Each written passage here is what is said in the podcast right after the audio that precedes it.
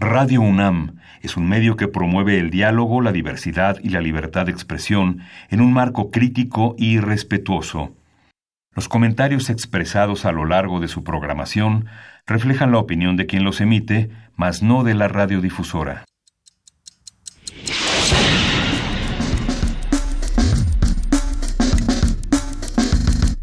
Primer movimiento.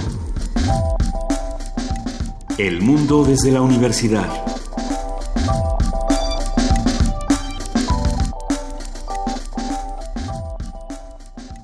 Buenos días a todos los que nos escuchan a través del 860 de AM y del 96.1 de FM Radio UNAM.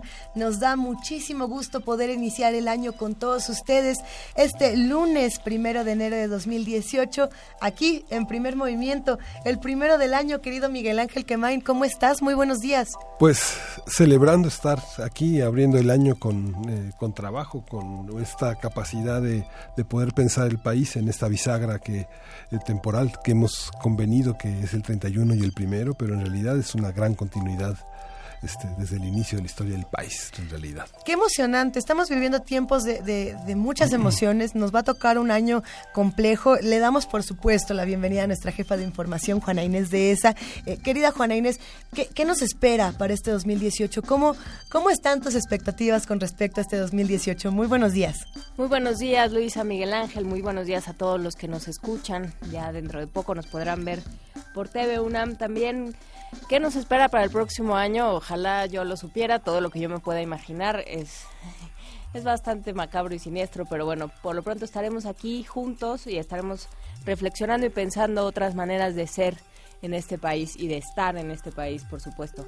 Y les damos muchísimas gracias a todos los que hacen posible que estemos y no estemos al mismo tiempo, gracias a la magia de la radio, gracias a la magia de la tecnología, podemos hablarles desde el pasado y proyectarnos hacia el futuro. Pues esperemos que todo esta, que esperemos que todos estos buenos propósitos, de todo este propósito de seguir pensando, de seguir reconciliándonos con el país y con nuestra realidad política, eh, vayan adelante. Vamos a tener un programa muy interesante para abrir este año. Todavía estamos haciendo una, un ajuste con 2017, recordando los mejores momentos, los más importantes, los más reveladores. Así es, querido Miguel Ángel. Arrancamos esta mañana recordando lo que ocurría el 4 de septiembre.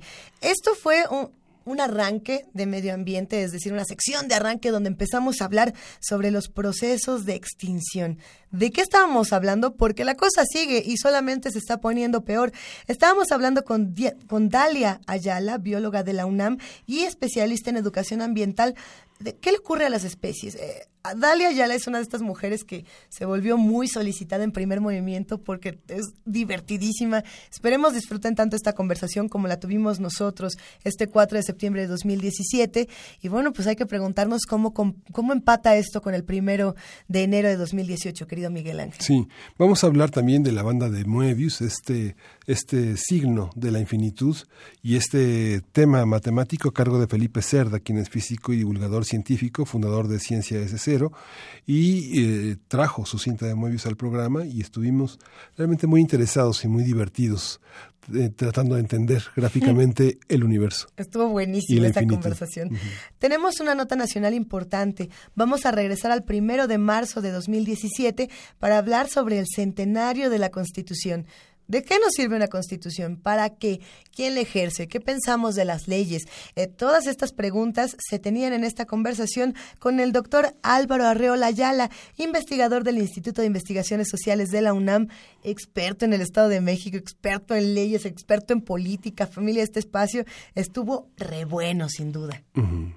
Y vamos a tener una conversación eh, que en realidad ya tuvimos el 22 de mayo, una conversación conmovedora eh, con Javier Cercas. Él es escritor, periodista y profesor de literatura española en la Universidad de Girona, que hoy vive momentos muy difíciles, y la novela como explicación y sanación. Así es, querido Miguel Ángel. Y bueno, después de eso viene la poesía necesaria.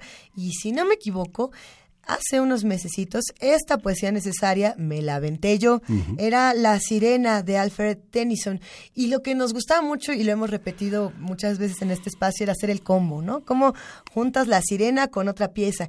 Y en este caso pusimos a Santigold. Lo recuerdo casi perfecto porque decíamos, ah, ¿cómo cantarían las sirenas en, en tiempos contemporáneos? ¿Qué tipo, qué tonalidad de voz tendrían? ¿Cómo serían? Y bueno, Santigold a mí me fascina y si no me equivoco, ahí estaba. Igual y me equivoco y al rato escuchen algo completamente distinto. Vamos a seguir recordando qué pasaba en primer movimiento. Y vamos a tener la reforma protestante 500 años después, una mesa a propósito de estos 500 años, en los que el maestro Rogelio Laguna, quien es profesor de la Facultad de Filosofía y Letras, hace un recuento de cómo, lo, cómo la reforma protestante ha estado en todos los ámbitos de la vida social, desde la política, la cultura, la música, la literatura. Y bueno, mira, la verdad es que hay muchas cosas que se discutían en esta conversación que son bellísimas, pero además de todo eso, recuerdo perfecto que le preguntamos a, a Rogelio Laguna, oye Rogelio, ¿y cuántos años tienes?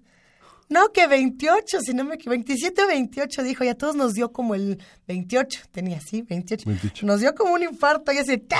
¿Cómo puede ser tan erudito, tan joven, qué bueno que la UNAM tenga estos seres eh, dentro de sus maestros, dentro de sus estudiantes. Siempre el conocimiento se agradece y la manera tan rica de compartirlo. Eh, arranquemos esta mañana a través del 860 de AM, del 96.1 de FM, con música para celebrar el primer día del 2018. Vamos a escuchar de Sergio Cárdenas, quien nos ha acompañado varias veces en este programa y quien se ha manifestado como alguien dispuesto a compartir la música con la comunidad estudiantil, México canta en la ronda de mis canciones. Vamos a escuchar a Sergio Cárdenas.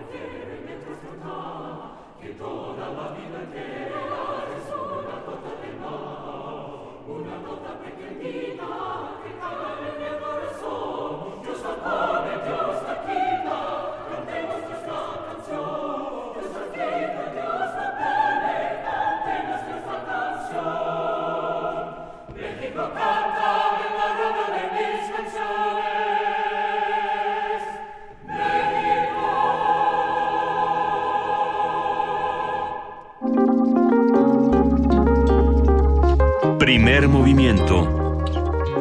Hacemos comunidad.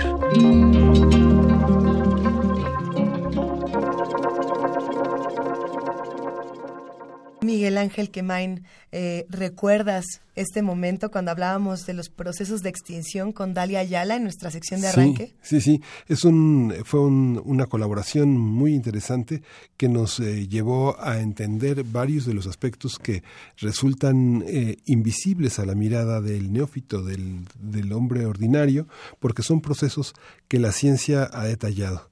Eh, ¿Tú qué piensas, Juan Inés? Desde luego, Miguel Ángel, creo que lo más interesante de esta conversación fue el pensar ya no en, los animales o en las especies o en aquello que nos rodea como algo que está hecho para nosotros. Creo que eso fue de las ha sido parte de las reflexiones más interesantes que hemos hecho con Dalia Ayala, sino que tenemos que respetarnos todos y tenemos que entender la mejor manera de convivir como especies en este mismo planeta que compartimos. Vamos a escucharlo. Lunes de Medio Ambiente. El término extinción proviene del latín extintio, que en biología y ecología se referencia al resultado que ocurre cuando desaparecen todos los integrantes de una misma familia o especie. Se considera extinto un género, clan o especie cuando fallece su último miembro y en consecuencia deja de existir ese grupo porque las posibilidades de reproducción son nulas. Algunos expertos afirman que aproximadamente el 99.99% de la totalidad de las especies que en algún momento poblaron la Tierra actualmente están extintas. Vamos a conversar sobre el proceso de extinción, cómo se determina, quién lo hace y cuáles son las medidas para prevenirlo. Ya está aquí en la cabina con nosotros Dalia Ayala, bióloga de la UNAM y especialista en educación ambiental. Ella colaboró durante muchos años en proyectos de investigación de la Colección Nacional de Aves y hasta 2017 estuvo a cargo del área de educación ambiental del programa de estrategias para la sustentabilidad. Y Dalia, es un gusto que nos acompañes. Muy buenos días, ¿cómo estás? Muchas gracias, muy bien. Muy feliz de estar aquí. Es, es un, un, tema fascinante, el de la extinción, porque tendríamos quizá que, que, regresar y entender cómo se, cómo se forman las especies para, para decir cómo se extinguen. Podemos quizá empezar por ahí. Sí, pues hay un proceso evolutivo desde que la vida aparece en el planeta, eh, hace miles de millones de años, y los organismos se van adaptando o las poblaciones se van adaptando a las condiciones ambientales y eso hace que se diferencien unos grupos de otros y eso es lo que nosotros denominamos una especie, un grupo de organismos que tienen características semejantes que se pueden reproducir entre sí, que su descendencia se puede reproducir entre sí y dejar descendencia fértil. Entonces, a lo largo de millones de años hemos tenido miles de millones de especies, la mayor parte de las cuales están extintas, porque la extinción es un proceso natural, y actualmente pues tenemos descritas más o menos un millón setecientas mil especies en todo el mundo. ¿Eso es mucho o es poco en comparación con lo que teníamos antes? Bueno, eh, a lo largo de la historia del planeta es un porcentaje menor al 2%. Sin embargo, esto es lo que tenemos escrito. En realidad no estamos seguros de cuántas especies existen en el planeta. Lo que conocemos son alrededor de un millón setecientos mil o un millón ochocientos mil especies. Y cómo, sí, yo eso pensaba mientras eh, planeábamos esta conversación. ¿Qué especies? Pensaba, por ejemplo, en el pájaro dodo o en los en ciertos tipos o en los dinosaurios. Eh, ¿Qué otras sabemos que han desaparecido y cuántas se calcula y cómo se calcula que nunca supimos? Bueno, lo que hacemos, lo que se ha hecho es investigar una o calcular una tasa de extinción normal a partir del registro fósil. Lo que podemos encontrar en las capas de la Tierra que, se, que existió en el pasado, eso nos da algo que se conoce como tasa de extinción basal. Y con base en observaciones hechas, digamos, desde 1600 en adelante, no tenemos información fidedigna antes que eso, pues ir estimando qué especies conocidas se han, extinguido. Y eh, pues se calcula que ha habido más de, eh, bueno, en caso en México, 1.127 especies han desaparecido en épocas bueno, de lo que de lo que conocemos. Y em, pues hemos perdido, por ejemplo, el carpintero imperial, que era el pájaro carpintero más grande del mundo. Ese parece que se extinguió a fines de la década de los 40 por cacería y pérdida de hábitat. Hemos perdido una que se llamaba la foca golfo del la foca monje del Caribe. Hemos perdido em, pues el lobo mexicano por estar en recuperación, un zanate de Lerma, que era un pajarito muy bonito asociado a la cuenca del Lerma que se extinguió por contaminación. Hemos perdido el petrel de Guadalupe, que era una ave acuática preciosa, única en el mundo, que se extinguió por la introducción de cabras en la isla de Guadalupe y no se ha visto desde 1912. Entonces, hemos perdido muchas más especies de las que deberíamos. Tenemos una crisis de anfibios, tenemos una crisis de polinizadores, hemos perdido mamíferos grandes en el mundo en general. En México no tenemos muchos mamíferos grandes, ¿no? Los venados, los jaguares son los más grandes y esos afortunadamente todavía no se extinguen, pero cosas como el águila arpía están al borde de la extinción en nuestro país. Hay algunas especies que eh, se extinguen por procesos evolutivos, supongo. Sí. y hay otras que no, que se, que se extinguen por nuestra culpa. ¿no? ¿Qué factores eh, se meten en todo este proceso? Bueno, por procesos evolutivos, la extensión es un proceso natural. Una especie, digamos, tiene un ciclo de vida determinado, que es estimado entre un millón de años o diez millones de años, depende del grupo. Pero en el caso de las extinciones debidas a los humanos, que son las que nos preocupan porque son las que no deberían ocurrir, Así es. pues los factores más importantes son la destrucción del hábitat, ya sea porque deforestamos todo el espacio donde vivían o porque metimos contaminantes, como el caso del, del Zanate de Lerma, que fue deforestación, pero también contaminación. Los erradicamos porque nos parecen malos, como el lobo mexicano, que fue casi barrido de todo el territorio en el que ocupaba, o el lobo de Tasmania, eh, que también fue extinto por la cacería, los osos mexicanos, había aquí una subespecie de oso que está extinta. Otro factor es la introducción de especies exóticas invasoras, especies que no son propias de un hábitat, que llegan a un lugar y arrasan con toda la, población de otra especie. Eso fue el caso, por ejemplo, del petrel de Guadalupe. Metieron eh, cabras a la isla Guadalupe y las cabras literalmente se comieron un bosque de encinos que había ahí precioso eh, bueno, de cipreses en realidad, y pues al meter las cabras perdió el hábitat del petrel y desapareció. Entonces, básicamente es degradación de hábitat eh, por deforestación, contaminación, introducción de especies, de especies exóticas o eh, erradicación las especies exóticas necesariamente tienen que ser animales. Me quedo pensando en muchas plantas que traemos a nuestro país que se apropian de los ecosistemas y entonces arrasan con todas las No, puede ser cualquier grupo de especies, cualquier tipo de especie puede convertirse en una especie exótica invasora. Eh, hay algunas especies exóticas que no generan problemas porque no se reproducen tanto como para poner en problemas a las demás, pero otras sí, eh, aquí especies exóticas tenemos desde los eucaliptos y las araucarias que se utilizaban para reforestar, hasta el pez león, que es un pez así africano que está en México desde hace varias décadas y que está generando estragos, pero básicamente cualquier especie, hay una planta japonesa que es invasora, puede generar un problema de extinción local.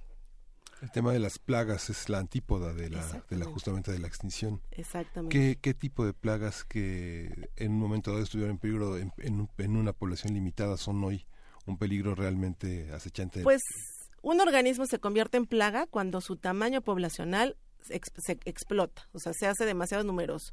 Entonces, naturalmente hay factores que regulan las poblaciones de otros organismos. Unos se los comen, otros los enferman, etcétera. Pero cuando se rompe esa dinámica y desaparece un depredador, por ejemplo, algunas especies se pueden convertir en plaga, aunque no es que por definición sean especies plagas, sino que se cambia la dinámica. Un ejemplo muy claro es y muy estudiado es el de las nutrias marinas en, la costa del Pacífico. Entonces las nutrias marinas, que son adorables, pues comen entre otras cosas erizos. Entonces cuando desaparecen las nutrias por cacería porque la piel es muy bonita, pues no hay nadie que controle la población de erizos y los erizos se hacen súper numerosos y terminan con los bosques de kelp que es un ecosistema muy rico, muy biodiverso, muy importante económica, cultural, socialmente.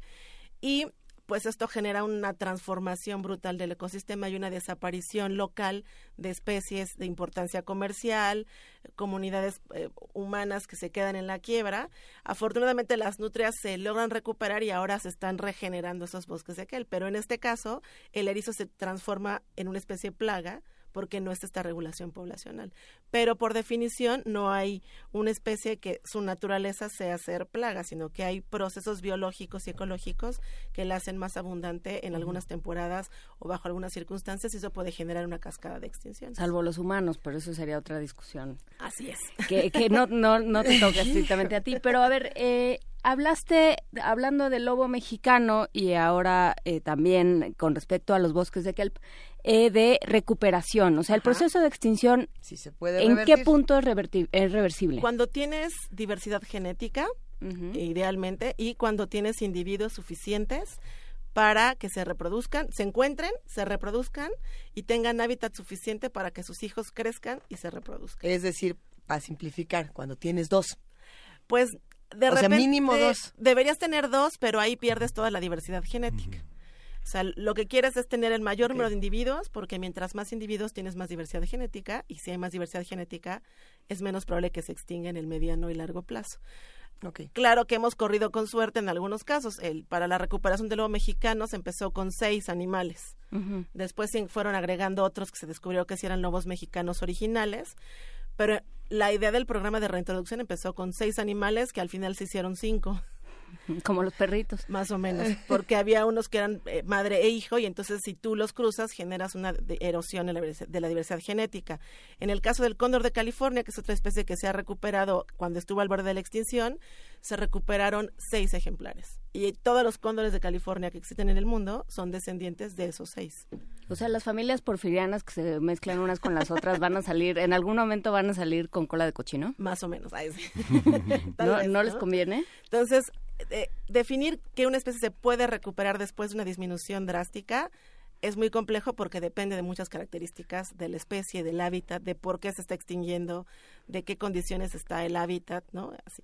¿Y la selección natural funciona todavía como un concepto que es, un concepto de orden histórico? Sí, la, hay, ahora se identifican dos, pros- dos fuerzas evolutivas principales, el azar y la selección natural.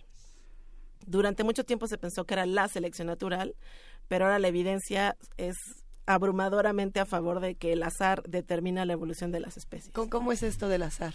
que no hay una causa ni un proceso claro detrás de la evolución, que puede ser, por ejemplo, algo que determina la evolución es que hay una erupción volcánica en una isla y solo por suerte unos cuantos individuos se salvan de la erupción. Entonces no es que hay una causa de que estén mejor adaptados, fue un factor de suerte. Y esos mantienen a la especie en el tiempo.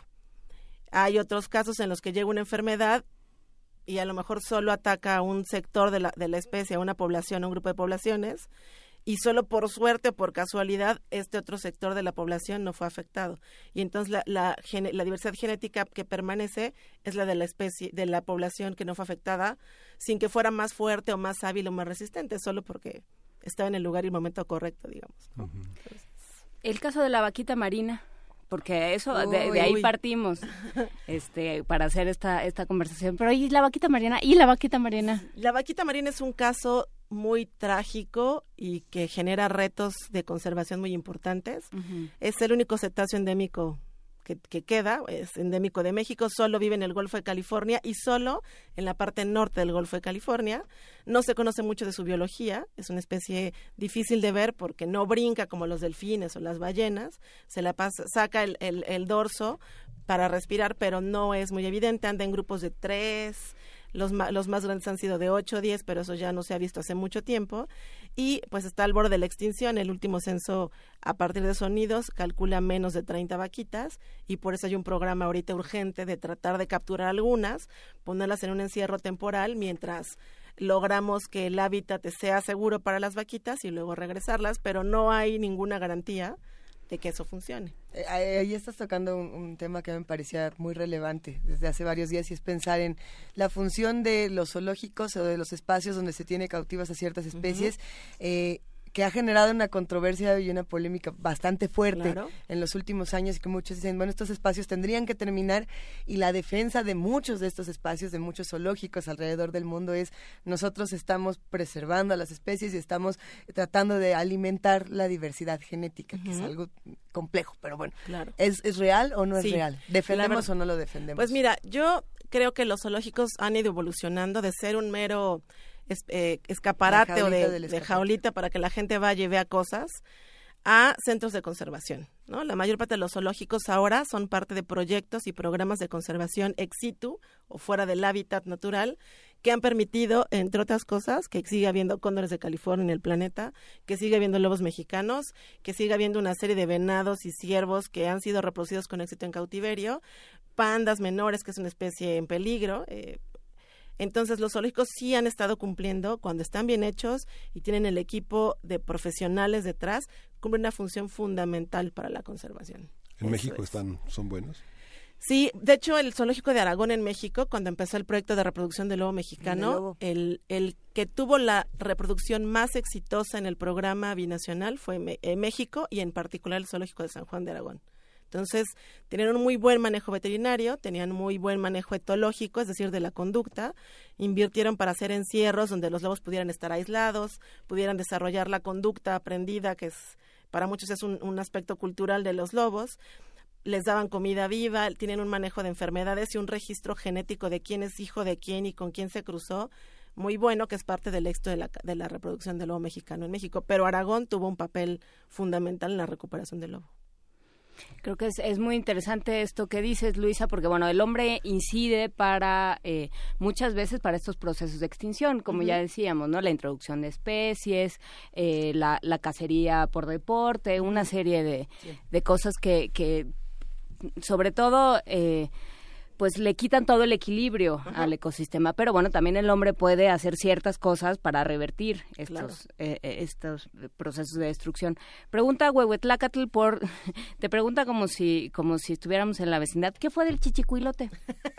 y, con el chichicuilote, ¿qué, ¿de qué sabemos de ese muchacho? Es un grupo de especies de aves marinas que, se, que, que van, que todo el mundo, si han ido a la playa, tal, vez las han visto, llega la ola y corren hacia atrás, se va la ola y corren porque van cazando animalitos en la arena.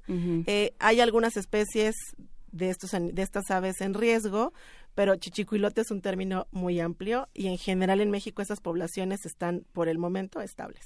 Porque había estos que vendían en las plazas, ¿no? Los chichicuilotitos vivos que vendían. Sí, habrá que ver a qué, a qué especie es, porque eh, les digo, estos son un tipo de, de aves eh, playeritas que corren en la orilla del mar, pero pues sí, la, la, explotación sin medida de muchas especies las lleva al borde de la extinción, ¿no?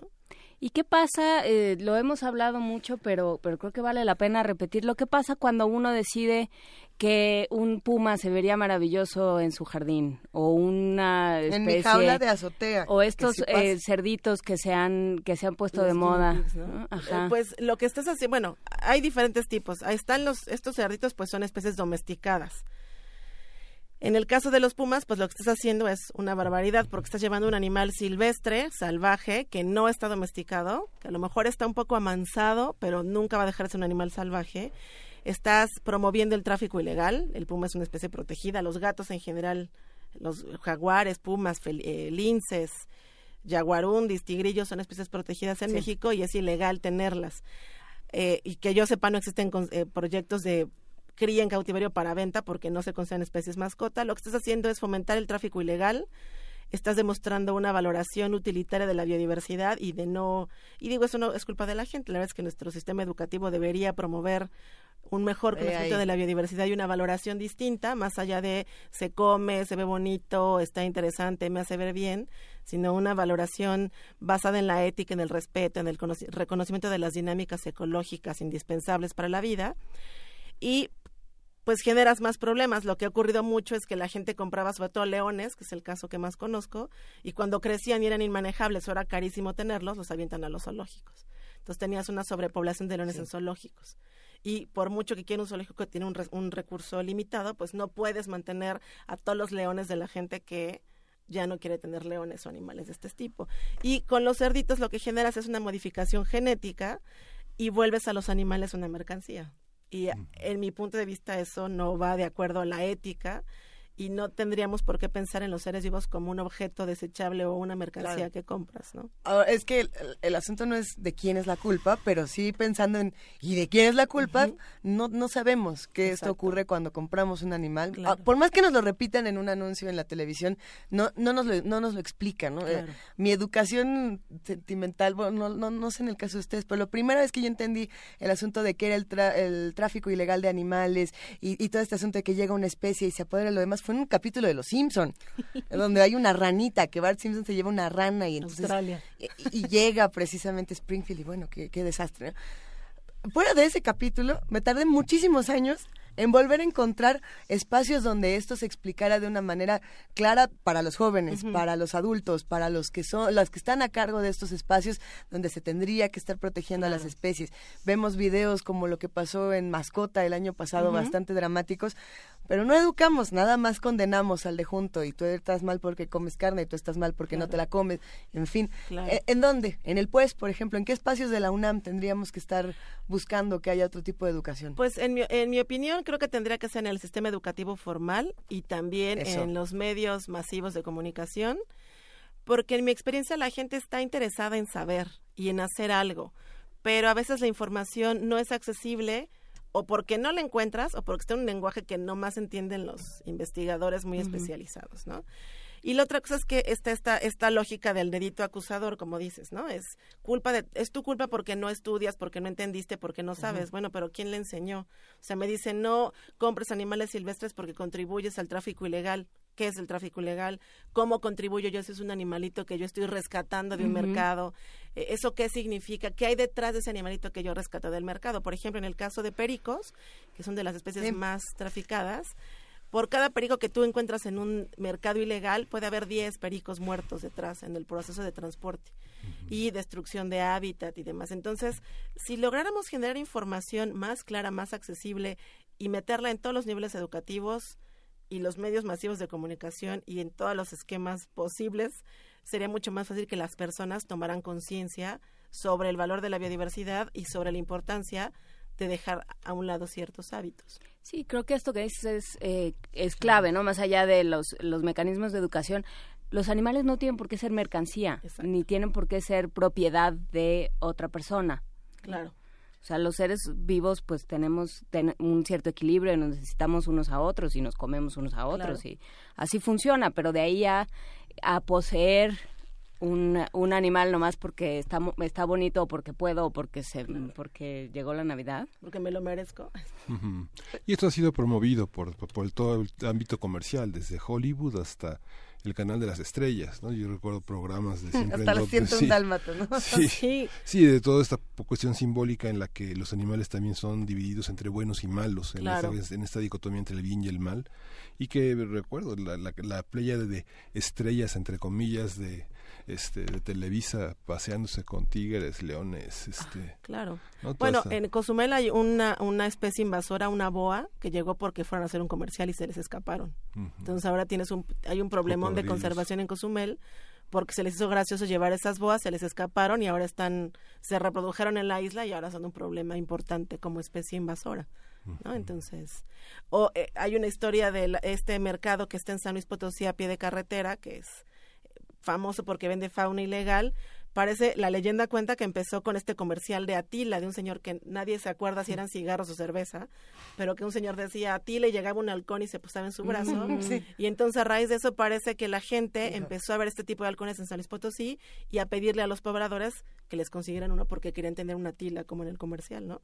Y eso ha derivado en un espacio geográfico donde hay un tráfico ilegal incontenible, ya no solo de la región de San Luis Potosí, sino de todo el país.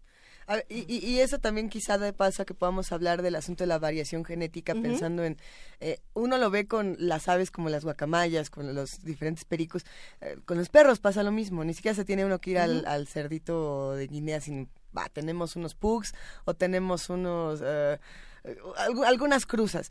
¿Qué pasa cuando empezamos a mezclar todas estas razas o todas estas especies? La variación, la variación genética, ¿hacia dónde nos puede llevar? ¿Hacia lugares buenos, lugares malos? Depende de qué especies y cómo las mezclas. Cuando mezclas especies semejantes, bueno, lo único que puedes hacer es mezclar especies que se parecen, ¿no? En el caso de los lobos y los perros, pues ahora son la misma especie. Canis lupus familiares es el perro y Canis lupus lupus o baileyi u otras son los lobos. Pero el tigre y el león, por ejemplo. El tigre y el león son, son diferentes, se han mezclado, pero en realidad lo que genera son animales que no se van a poder reproducir, ¿no? En la mayoría de los casos. Y cuando haces eso empiezas a perder variedad genética de una y de la otra especie.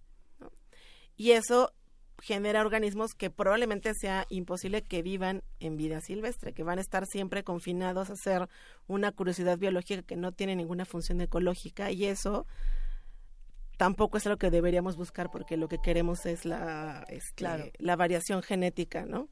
Dalia, ya, ya nos tenemos que despedir en este momento. Cuéntanos dónde te encontramos, dónde te Eh, escribimos. Pásanos tu teléfono. Sí, ah, sí, ahorita se los doy a sí. Pues me pueden escribir a daliaislas.hotmail.com. Perfecto. Gracias, Pues queda, Dalia. queda hecha la invitación a no considerarse unos a otros ni a los otros seres vivos como mercancías ni como propiedad de nadie. Muchísimas gracias. No, de qué a ustedes. Dalia Islas por esta, por esta conversación. Gracias. Aquí seguimos. Primer movimiento.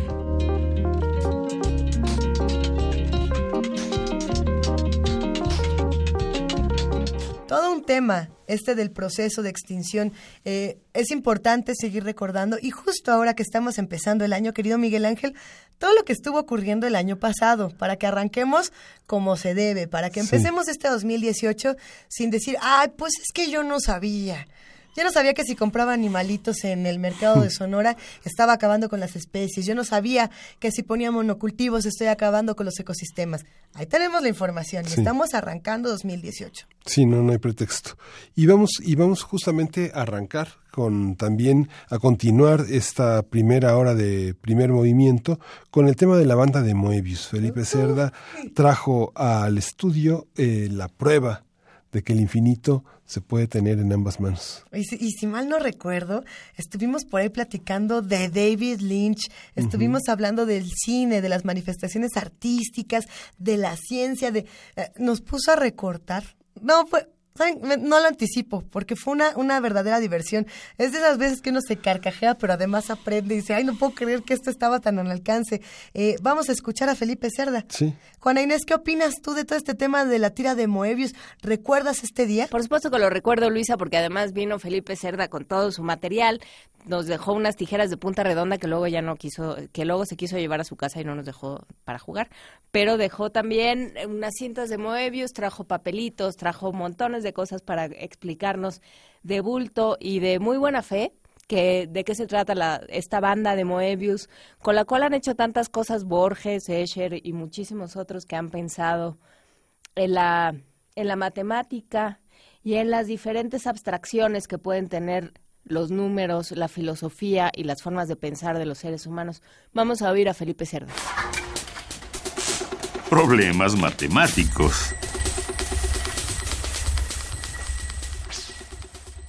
En efecto, nos estamos acomodando. Esta cabina se llena eh, de tiras multicolores. Todavía no, no podemos explicarles bien a bien qué va a suceder. Mejor que nos lo explique Felipe Cerda. Él es físico y divulgador científico, fundador de la Ciencia desde Cero, esta organización de divulgación científica. Y el día de hoy, querido Felipe, bienvenido. Nos vas a hablar de la cinta de Moebius. Efectivamente, Luisa, les voy a hablar de la cinta de Moebius, que es una superficie matemática que la cual también tiene una relación con una tira de papel normal, como la que nosotros tenemos aquí. Aquí en mis manos tengo una tira de papel. Ajá. es un bonito porque viene con material, ¿viste? Trajo, no nos trajo materiales. Claro que sí les traje materiales. Ya tomen una, pasen las demás. Pueden ver que es una cinta, tiene un largo, Ah. más o menos como 50 centímetros, Ajá. un alto, más o menos 5 centímetros, y tenemos varias formas de unir los extremos de esta cinta. Una de las maneras que podemos hacer, yo aquí en los extremos marqué unas flechas que apuntan hacia arriba. Yo puedo unir esas flechas y entonces tengo una especie de cilindro, Sí. un anillo que tiene una adentro y una afuera. Tiene una parte de adentro si fuera un anillo, como por ejemplo Ajá. el anillo que tenemos o que usamos en nuestras manos, pues la parte de adentro es la que va junto a nuestro dedo, la parte de afuera es donde van los diamantes. Ok. Bueno, pues entonces esta es una manera en que tenemos de unir los extremos. Pero hay otra manera en la que podemos hacerlo. Y esta forma es que antes de unirlos yo le doy una media vuelta o un doblez Ahí está. y los uno. Y obtengo una figura que es precisamente la llamada y la famosa cinta de Moebius. Híjole, creo que ya me salió mal, Felipe, y no hemos ni empezado. Ahí está. Está perfecta. Miguel Ok. Ángel no Está está haciendo su, perfecta, su justamente. Bueno, Miguel pues Ángel no juntó su cinta.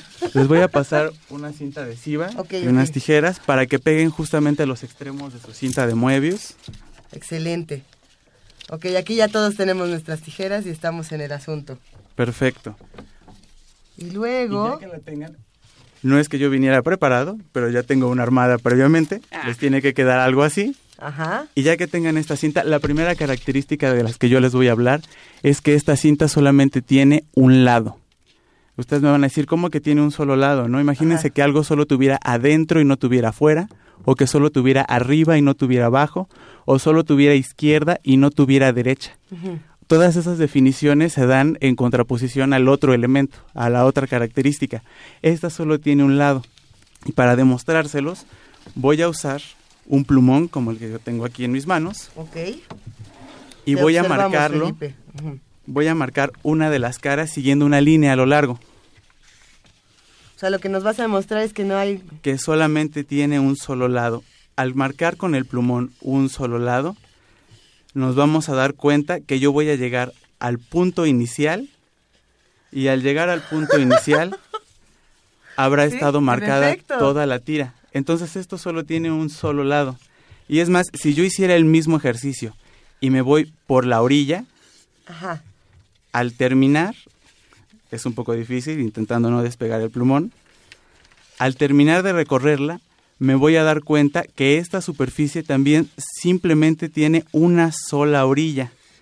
Pero no solo eso, aquí lo acabamos de ver. O sea, marcaste O sea, las ¿qué dos. si Marqué las dos orillas, quedaron marcadas las dos, pero no y No, no despegué bueno. el plumón. Entonces tiene un solo lado y un sola, una sola orilla. Entonces, cuando yo hice mi cilindro original, ¿dónde quedó el adentro y el afuera y dónde quedaron las dos orillas que debe tener? Ajá. Bueno, pues para demostrarles y para recuperar la otra orilla, les traje aquí unas tijeras y vamos a hacer lo siguiente, ya que todos tienen su banda y su cinta de Moebius armada, Sí. Las con las tijeras vamos a tratar de cortarlo por la mitad. Vamos a hacerle un corte y vamos a seguirlo a lo largo. ¿Cómo? A ver. Así, mira. Ok, si ya, yo ya, la entendí, tuviera sí, completamente sí, sí. extendida, por la mitad a lo largo. Ajá. Ok, se va escuchando mientras tanto como el papel Exactamente, se va cortado. escuchando cómo empieza a ser cortado. Y aquí nosotros vamos a observar cómo recuperamos la otra orilla, porque esa orilla no está perdida, no está desaparecida, sino esa orilla Híjole. ajá. está justamente por la línea o por la mitad de nuestra banda de Moebius. Y esta superficie que nosotros tenemos ahora, que es igual a un cilindro, tiene un Ajá. rizo. Este rizo que nosotros tenemos simplemente es la vuelta que nosotros, o la media vuelta que le dimos, cuando la desdoblamos, que es al cortarla por la mitad, Ajá. obtenemos la primera vuelta. Ok. Entonces esto tiene dos lados, dos orillas, una adentro, una afuera, la otra orilla. O sea, es infinita la banda de Moebius. La banda de Moebius como tal no es infinita, tiene un largo perfectamente establecido. Lo que es infinito, lo Es que la podría cantidad de ser veces que lo infinito, puedes dividir. es la cantidad de veces, no que la puedes dividir, sino que la puedes recorrer sin llegar a un lado diferente, sino que todo el tiempo estás sobre la misma cara, sobre la misma superficie. Por eso cuando nosotros hacemos el, el 8, estamos hablando del infinito, estamos haciendo una referencia a la banda de Moebius. Exactamente, de hecho el símbolo del infinito, que es este 8 acostado, es la banda de Moebius en posición horizontal. Y no solo eso, me imagino que alguna vez habrán visto este símbolo del reciclaje, Ajá. Sí, que sí, dice sí, que sí. son los tres elementos en un triángulo, reducir, reutilizar, reciclar. Sí. Bueno, pues fíjense ustedes bien cómo está hecho este diseño y también es una banda de Moebius, con la idea de que este proceso de reducir, reutilizar y reciclar se lleve a cabo de manera continua. La productora acaba de tener un éxtasis al darse cuenta de que la tira de reciclaje, sí, en efecto. Exactamente, pues bien, ¿Quién era Moebius? Moebius era un matemático alemán el cual descubrió, que aquí viene una parte interesante de las matemáticas, las matemáticas se inventan o se descubren. Bueno, la, para la respuesta a la paradoja es que nosotros inventamos el sistema matemático y a partir de eso dado empezamos a hacer descubrimientos sobre el lenguaje que ya tenemos. Bueno, pues este Ferdinand August Moebius, el matemático alemán, nos muestra en el descubrimiento de la banda de Moebius que en esa época, en 1858, que fue cuando lo, lo reportó, en el ambiente de Alemania, en el círculo matemático, estaba esta idea de estudiar las superficies como la banda de Moebius. ¿Por qué? Porque el descubrimiento fue simultáneo a otro matemático igual alemán, apellidado Listing, el cual también reportó el mismo resultado de la banda de Moebius. Y no solo eso, esta banda de Moebius, que les dije que solo tenía un lado, también tiene una figura más arriba de esta. Así como nosotros, por ejemplo, podemos partir un melón a la mitad y lo que nos queda del melón o la cara del melón es un círculo o una sandía a la mitad y lo que nos queda es un óvalo o una elipse, hay otra figura para nosotros de tres dimensiones que se conoce como botella de Klein en honor al matemático Felix Klein, también alemán. Botella de Klein. Botella de Klein. Si nosotros partiéramos una botella de Klein, obtendríamos o los cortes serían bandas de Moebius. Entonces, esto ya es un poco más abstracto y lo estudia una rama de las matemáticas que se llama topología, que estudia las relaciones entre las figuras matemáticas y cómo podemos transformarlas o deformarlas continuamente sin que dejen de ser la misma superficie matemática. ¿Y qué, y qué usos, digamos, prácticos se le dan a este tipo de conocimientos? ¿Cómo, cómo hemos utilizado eh, el principio de la tira de Moebius en otras cosas que nos hayan resultado o no funcionales para la vida cotidiana?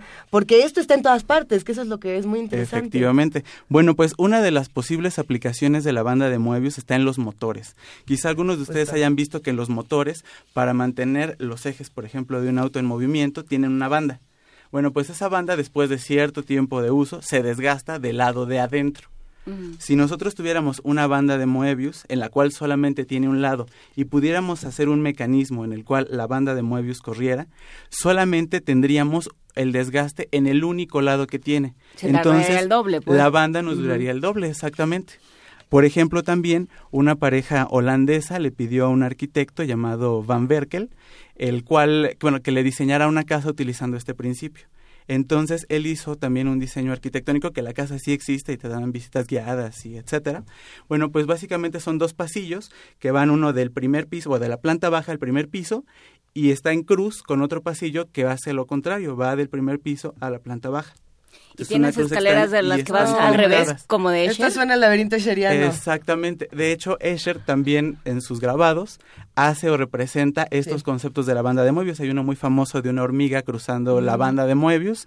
Hay otro también muy famoso de unas escaleras, las cuales, si vemos la orientación que tiene el recorrido de las escaleras, pues justamente es la orientación que tendríamos con una banda de Moebius al hacer un doblez.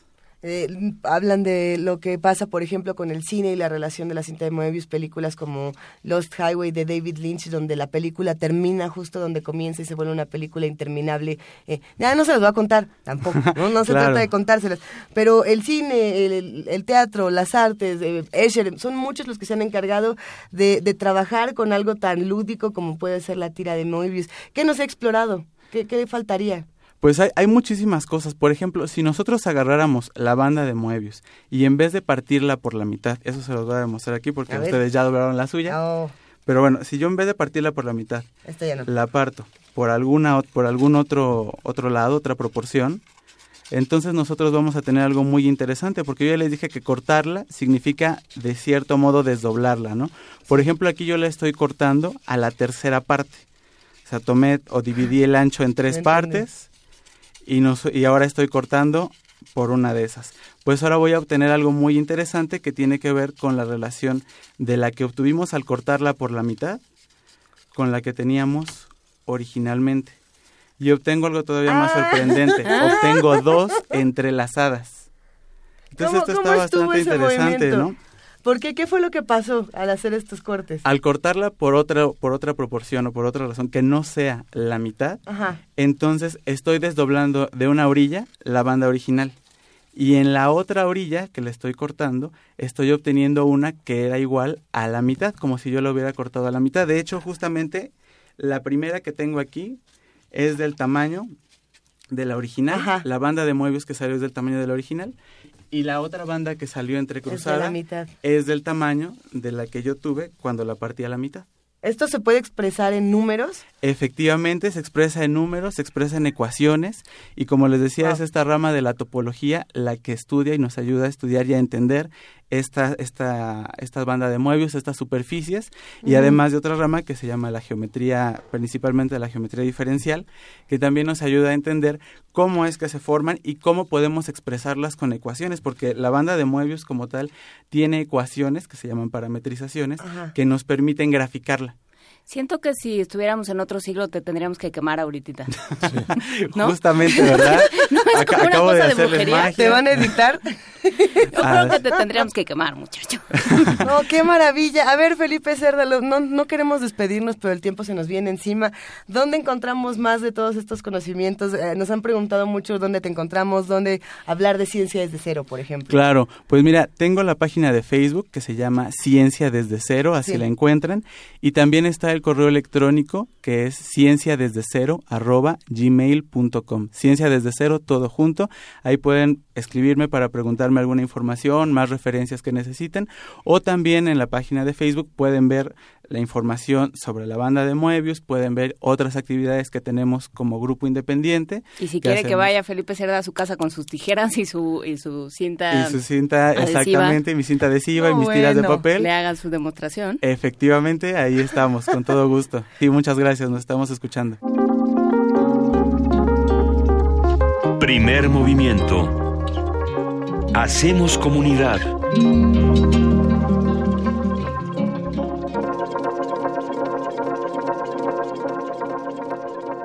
Pues estamos llegando al final de la primera hora de primer movimiento a través del 96.1 de FM y del 860 de AM. Ha sido un buen inicio de año. Sí. Parece que estamos aquí, querido Miguel Ángel. Para los que se están preparando para la segunda hora, recuerden que esto es todavía lo mejor de primer movimiento. Todavía no empezamos con la transmisión. Además, esta cinta de Moebius puede hacerla con serpentinas si todavía le quedan de los festejos navideños. Y todo eso. Es una manera de eternizar este 2018. Para eternizar el 2018, para que eh, todo el pensamiento esté en esta, en esta hélice interminable. Vámonos a una pausa y seguimos acá discutiendo más temas. Recuerden que a partir de Recuerden que a partir de las 8 de la mañana iniciamos también a través de TV UNAM en el canal 120 y en el 20 de TV Abierta. No se vayan.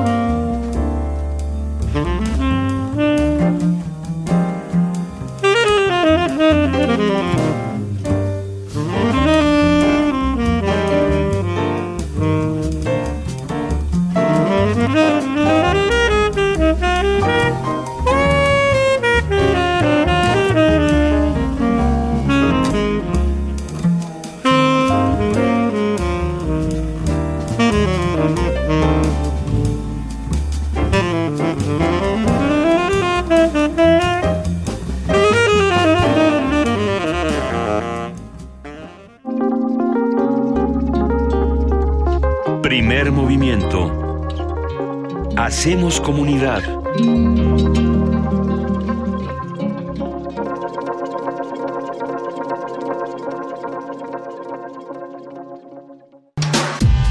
Primer movimiento. Podcast y transmisión en directo en www.radiounam.unam.mx.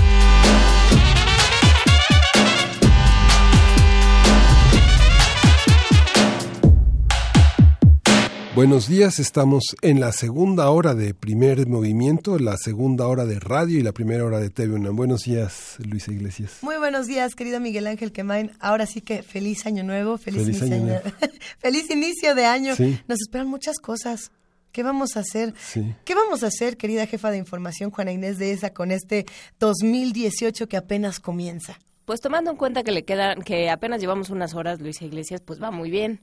Nada más que ya dentro de las próximas nos encargaremos de echarlo a perder. Por lo pronto, todo va muy bien. Este primero de enero, efectivamente, estamos en la segunda hora del primer programa del 2018 de Primer Movimiento. Recuerden que no estamos aquí. Lo que ustedes ven es una ficción que nos permite la tecnología, pero que sin embargo sigue siendo, sigue teniendo algo de nosotros. Esa es la ventaja de estar y de no estar. Y por lo pronto estaremos de cierta manera recordando aquello que hicimos durante 2017 y que compartimos con ustedes por si no lo había visto, por si lo quería volver a ver, por si se lo había perdido. Todo esto es lo mejor de primer movimiento en 2017. Tanta responsabilidad, tanto que hacer, tanto que pensar, tanto que criticar y, tanto que decir en este programa, Miguel Ángel. Sí, justamente íbamos a empezar haciendo cuentas con un elemento que fue fundamental y que será fundamental en este 2018, que es el centenario de la Constitución. El centenario se cumplió el año pasado. Conversamos el primero de marzo con Álvaro Arreola Ayala, quien es investigador del Instituto de Investigaciones Sociales sobre este, sobre este escenario que es también el caldo de cultivo de la crisis social y política que vive México y que continuará.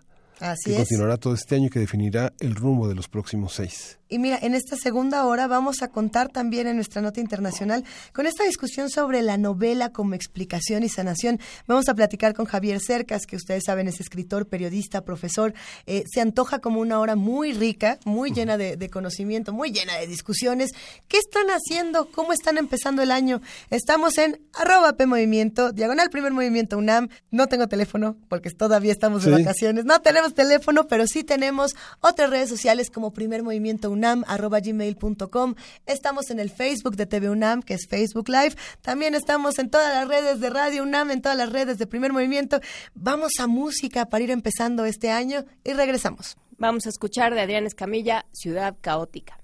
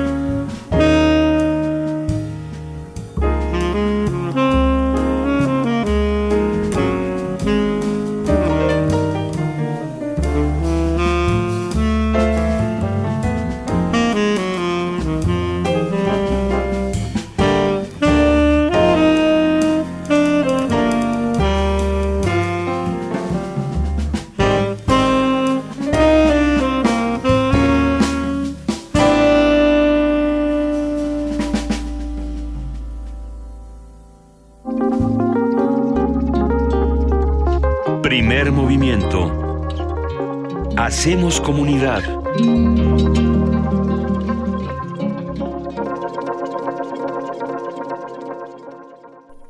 Escuchamos de Adrián Escamilla Ciudad Caótica y seguimos aquí en primer movimiento en este primero de enero de 2018. Luisa Miguel Ángel. Vamos a tener en la nota nacional eh, justamente el centenario de la Constitución, el centenario de la Constitución y la crisis política y social en México. Está a cargo del doctor Álvaro Arriola Ayala, con quien conversamos el primero de marzo. Y a lo largo de 2017, a partir de ese momento, empezaron a desarrollarse muchas cosas que están en el discurso de Álvaro Arreola y que son una gran previsión también de lo que veremos este, este año que inicia hoy. Cabe mencionar, querido Miguel Ángel, que cada vez que hablamos con Álvaro Arreola, eh, nos, nos, sorprende, también nos asusta, nos aterroriza. Él, él fue quien estuvo dando toda esta explicación en 2017 de los procesos electorales del Estado de México en particular. Es un experto del Estado de México y, ay, como que hacía daño, ¿no? Luego decía uno, no, ya no, ya no me digas más, pero sí. pero sí dime, ¿no? Así como, espérate, bueno, a ver, ¿qué más hay aquí?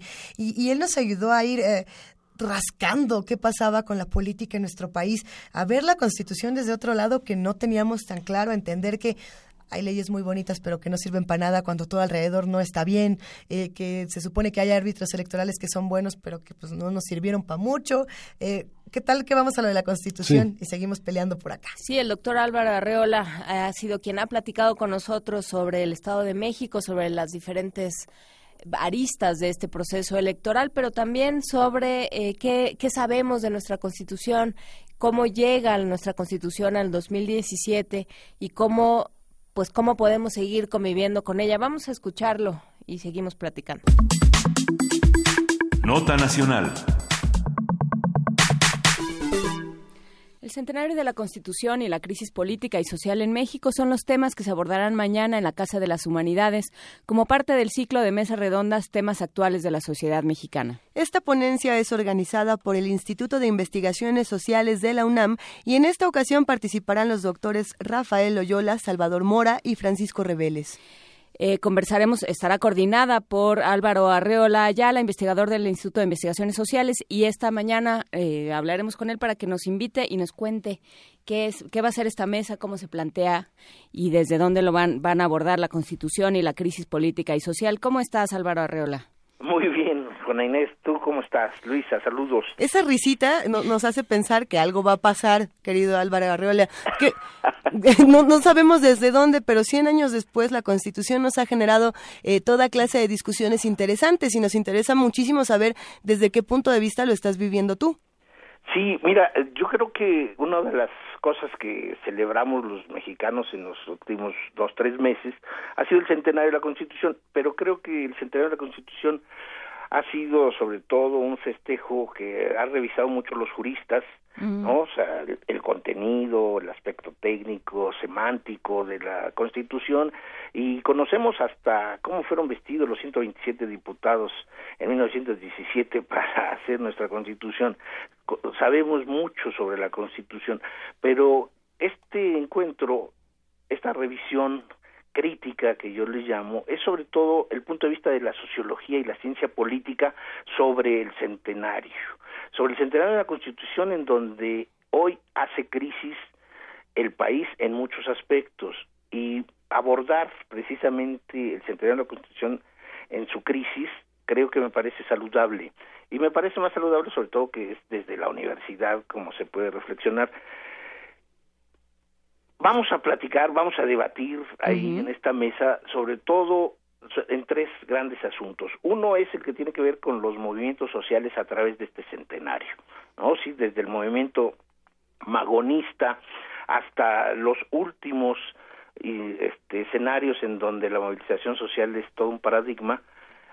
Vamos a revisar el régimen de partidos políticos precisamente cómo ha venido transformándose y de manera gradual, a veces demasiado, demasiado este, lenta la, la llamada transición democrática en nuestro país. Y luego también la perspectiva hacia un, escenarios futuros que no han sido suficientemente discutidos y que en, es la crisis actual que es la relativa a medio ambiente y cuál es el futuro nacional el futuro uh -huh. nacional después de 100 años no para discutir si necesitamos una nueva constitución, como ya lo han hecho otros institutos dentro de la UNAM, han discutido esto, no necesariamente para revisar lo que se hizo mal, sino para enfrentar, creo, con, con herramientas de la sociología y la ciencia política, aspectos fundamentales de la crisis política y social. Creo que estamos en un momento de crisis profunda, y tenemos que dar salida, tenemos que hacer propuestas, tenemos que mostrar nueva, un nuevo talante desde la academia, desde la academia, no, no con demagogia ni mucho menos con, con aspiraciones de poder influir como profetas en los acontecimientos próximos, no, sino simplemente con lo único que tenemos, que es la crítica. la crítica saludable desde la universidad. La crítica y la información. ¿Cómo se ve desde aquí, eh, hablando del esquema de partidos, eh, las candidaturas ciudadanas, por ejemplo? Por ejemplo, yo creo que es algo que en los, 100 años, en los últimos 100 años ha transcurrido y ha habido muchas reformas, especialmente en, torno al, bueno, los últimos 30 años, en torno a los partidos políticos, al régimen de partidos políticos y la representación política. Las candidaturas independientes, por ejemplo, que es, un, es uno de los temas que supuestamente ya ha sido revisado, pero que francamente todavía estamos en los primeros escarceos es verdaderamente injusto, por ejemplo, que la legislación que se tiene a propósito de las candidaturas independientes, en donde se les exige mucho más que a los propios partidos en su caso. Esto es, esto es precisamente uno de los elementos que tendríamos que discutir y debatir.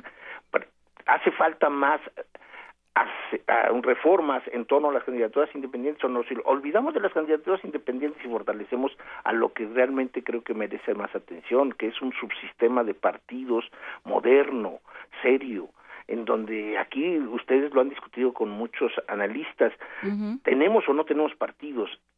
Eh, seguimos, seguimos en este país discutiendo las reglas para acceder al poder, pero eh, dejamos sin, sin discusión el ejercicio del poder. Hoy necesitamos enfrentar a los gobernantes y criticando su manera particular de gobernar, como lo pedía Daniel Cosío Villegas hace muchos años. Creo que esto es lo que tenemos que hacer, no involucrar más ya a una sociedad en donde los mecanismos no para acceder a todo tipo de cosas para acceder a un, a un, a un medio ambiente sustentable para acceder a un territorio agrícola que ya no se cultiva para acceder a adquirir bienes y servicios siempre con múltiples mecanismos con múltiples reglas y creo que esto ya ha agotado mucho. La burocratización en el ejercicio del poder ya está agotado. Creo que esto es lo que hay que revisar y discutir. Creo que tenemos que mostrar ejemplos que están en el mundo entero, que hay que poder aplicar lo que se puede aplicar en nuestro país y sacar de la historia mexicana mucho de lo que tenemos de positivo. Cuando hablamos de, una constitución que cumple 100 años y de una constitución como la de la Ciudad de México eh, nueva, cómo se relacionan y demás, justamente relacionándolo con el ejercicio del poder, eh, precisamente Álvaro Arreola, yo me pregunto y nos lo hemos preguntado muchas veces, ¿qué palabras salen siempre en estas discusiones? ¿no? Por ahí siempre eh, sale corrupción, sale la palabra impunidad, sale la palabra desigualdad es otra que siempre aparece, y discriminación, ¿no? que son de las que más aparecen en discusiones como estas. Y precisamente hoy, primero de marzo, se conmemora el Día Internacional para la Cero Discriminación. Yo me pregunto cómo se aborda esto históricamente en un texto como la Constitución y cómo lo abordamos actualmente, precisamente desde el ejercicio del poder y desde el ejercicio que nosotros hacemos de la lectura de un texto como este.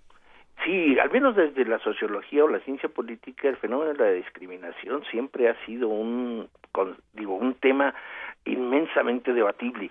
En México se sigue discriminando al por mayor, o sea, hay actitudes racistas, xenófobas, etcétera, discriminatorias, ¿no? Solamente para, para manifestar un, un, hecho contundente. En los últimos 50 años el movimiento social más representativo de la discriminación es el movimiento feminista. En México no hay un movimiento no hay un movimiento que haya triunfado más por encima de tantos tabúes, por tantos obstáculos como el feminismo y todavía las prácticas que se tienen en contra de las mujeres en nuestro país son enormes. Los asesinatos, el vilipendio, el desprecio es algo particularmente serio. De ahí, pues, que, por ejemplo, en el texto constitucional se puede uno admirar de la posibilidad de, ver reflejada la igualdad, la equidad, pero esto no es cierto. La cultura política real, la que existe, sigue tendiendo puentes que no se cruzan entre la mujer libre, independiente, a el obstáculo burocrático siempre del Estado, del gobernante, del sector, eh, del individuo X, Z o Y. Me parece que el, el, fenómeno de la discriminación desde la sociología y la ciencia política es un tema que debe ser reflexionado constantemente siempre. Los movimientos indígenas, por ejemplo, hoy en día existen sobre todo por la, la célula que tiene interna de discriminación. Esto está en muchos lados. Los enfermos, los discapacitados, siguen siendo discriminados. No es cierto que solo porque está un artículo constitucional, el primero, el respeto a los derechos humanos, eh, hemos ya aterrizado en la edad moderna. No, no es cierto. La realidad es muy diferente. Y yo creo que en ese sentido, porque eh, este, este tema de los derechos sociales que se incluyen en nuestra Constitución es algo que, han abordado también muchos analistas. Lo platicábamos aquí con el, el doctor Ignacio Marván del CIDE de cómo, cómo al momento de concebir el texto constitucional ya o sea, se tenían ideas de enorme eh, de enorme vanguardia digamos que eran que, que eran extrañas e, e, inauditas en ese momento. Entonces, tenemos esos derechos sociales y creo que corresponde a los a, nuestros académicos, como ya lo han hecho, por ejemplo, en jurídicas, al poner en, en español y no en legañol el, texto constitucional, que ya, o varios artículos del texto constitucional, que ya se los agradecemos bastante, pero también hacer esta, esta especie de exégesis, decir, a ver, lo que se está diciendo aquí, es eso por lo que se, por lo que eh, seguimos peleando, pero ya estaba aquí, entonces, ¿qué estamos haciendo? O sea, ese trabajo de traducción en el sentido etimológico de la palabra de llevar una, un texto hasta quien, quien lo puede recibir y quien lo debe de leer y quien lo debe de entender, ese es el trabajo de los académicos. No sé qué opines, Álvaro Arreola. Yo estoy completamente de acuerdo y yo creo que la enseñanza o volver hacia la sociedad es decirle con el mejor de los sentidos críticos que tiene la academia, cuáles son esas similitudes, cuáles son esas diferencias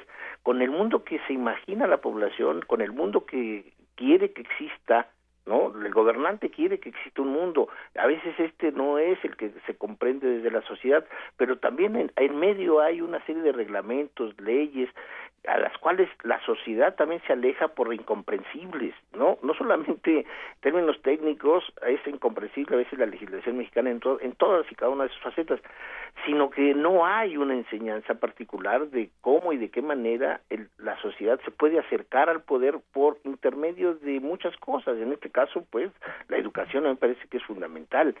Y entonces, discutamos lo que, por ejemplo, Carranza rechazó, el parlamentarismo. Se, se, rechazó desde el 16-17, ¿sí? Porque era un sistema ajeno. Se rechazó que la mujer participara en política porque, porque dependía demasiado del hombre. Se rechazó la organización democrática del poder de los poderes ejecutivo, legislativo y judicial. Recordemos que el origen del constituyente del 17 no es lo más democrático. Se privilegió la moral y la política antes que la legalidad.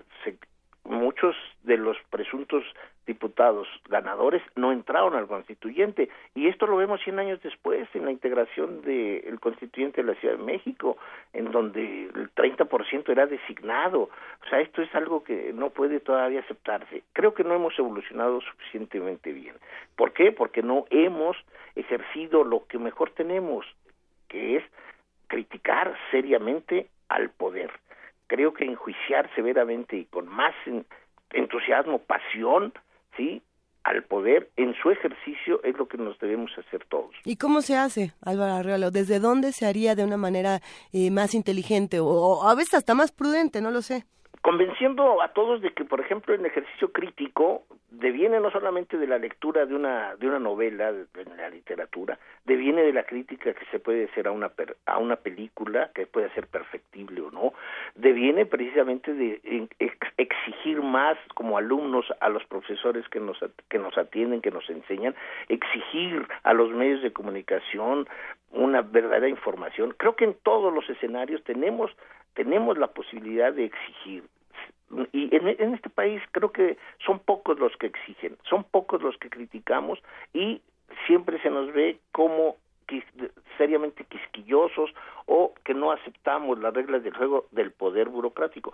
Yo creo que yo creo que esto es lo que tenemos que transformar, transformar a una sociedad a un país que requiere de la crítica, la crítica dura, la crítica seria, la crítica, como decía Juan Inés, con argumentos, con conocimiento. Eso y el respeto que merece una sociedad plural que es heterogénea, ¿no? no es monolítica la sociedad mexicana y yo creo que esto es uno de los ejemplos mayúsculos que todavía no queremos comprender en toda su dimensión. Tampoco queremos que sea monolítica y tampoco queremos que sea toda igual, simplemente utilizar esa plasticidad para... Eh, para, para salir de aquí, pues no, no decir, bueno, es que como somos tan diferentes nunca nos vamos a poder poner de acuerdo y entonces nunca va a cambiar nada y entonces ya mejor ni para qué hacemos nada. Sí, porque nunca nos han enseñado un concepto básico, que es la complejidad, ¿sí? Si, nos, si nosotros nos enseñaran que todo puede ser complejo, que la sociedad es compleja de por sí, entonces no estaríamos llenos de atavismos y llenos de cinismos a la hora de actuar y decir, bueno, ya esto sucede así porque así es. No, yo creo que esto es lo que hay que ir transformando poco a poco o, o radicalmente, ¿no? recordemos que una de las cuestiones más difíciles de transformar en una sociedad es la cultura. La cultura es la parte última, tal vez, en las grandes revoluciones mundiales, lo que hasta el final se modifica. Las estructuras políticas, las estructuras económicas no son tan difíciles de modificar, pero la cultural sí. Y en este país nos han enseñado a no criticar, nos han enseñado a ser pasivos, nos han enseñado sí a deleitarnos con las torpezas y corruptelas del poder. Esto es lo que hay que ir rechazando, pero ya.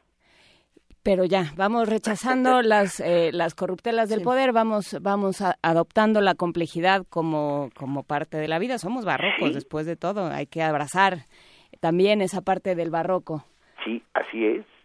¿Cuándo entonces será la cita para que sigamos discutiendo todo este asunto en la Casa de las Humanidades? Va a ser el día de mañana, a las seis de la tarde están invitados todos, ¿sí? A debatir sobre este centenario y la crisis política actual, en cuanto a movimiento social, en cuanto al régimen de partidos y el futuro que nos queda o si, o, si todavía podemos tener algo más allá de un gran futuro. Y si alguien levanta la mano en esta Casa de las Humanidades, doctor Álvaro, Álvaro Arreola, y te pregunta si crees que se necesita una nueva constitución en nuestro país?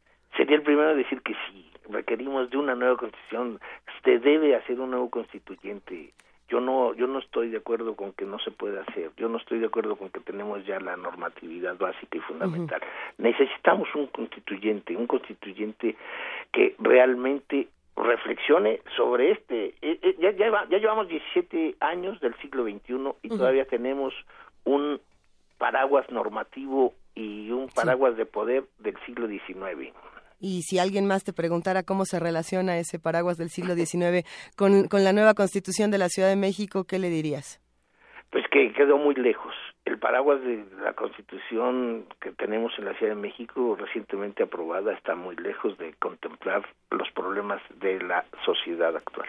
Pues todas estas discusiones se llevarán a cabo en Casa de las Humanidades, precisamente con los doctores Rafael Loyola, Salvador Mora y Francisco Reveles, acompañados nada más y nada menos que del doctor Álvaro Arreola Ayala, investigador del Instituto de Investigaciones Sociales, coordinador de esta mesa. Nos da tanto gusto hablar contigo, Álvaro. Hablemos muy pronto, por favor.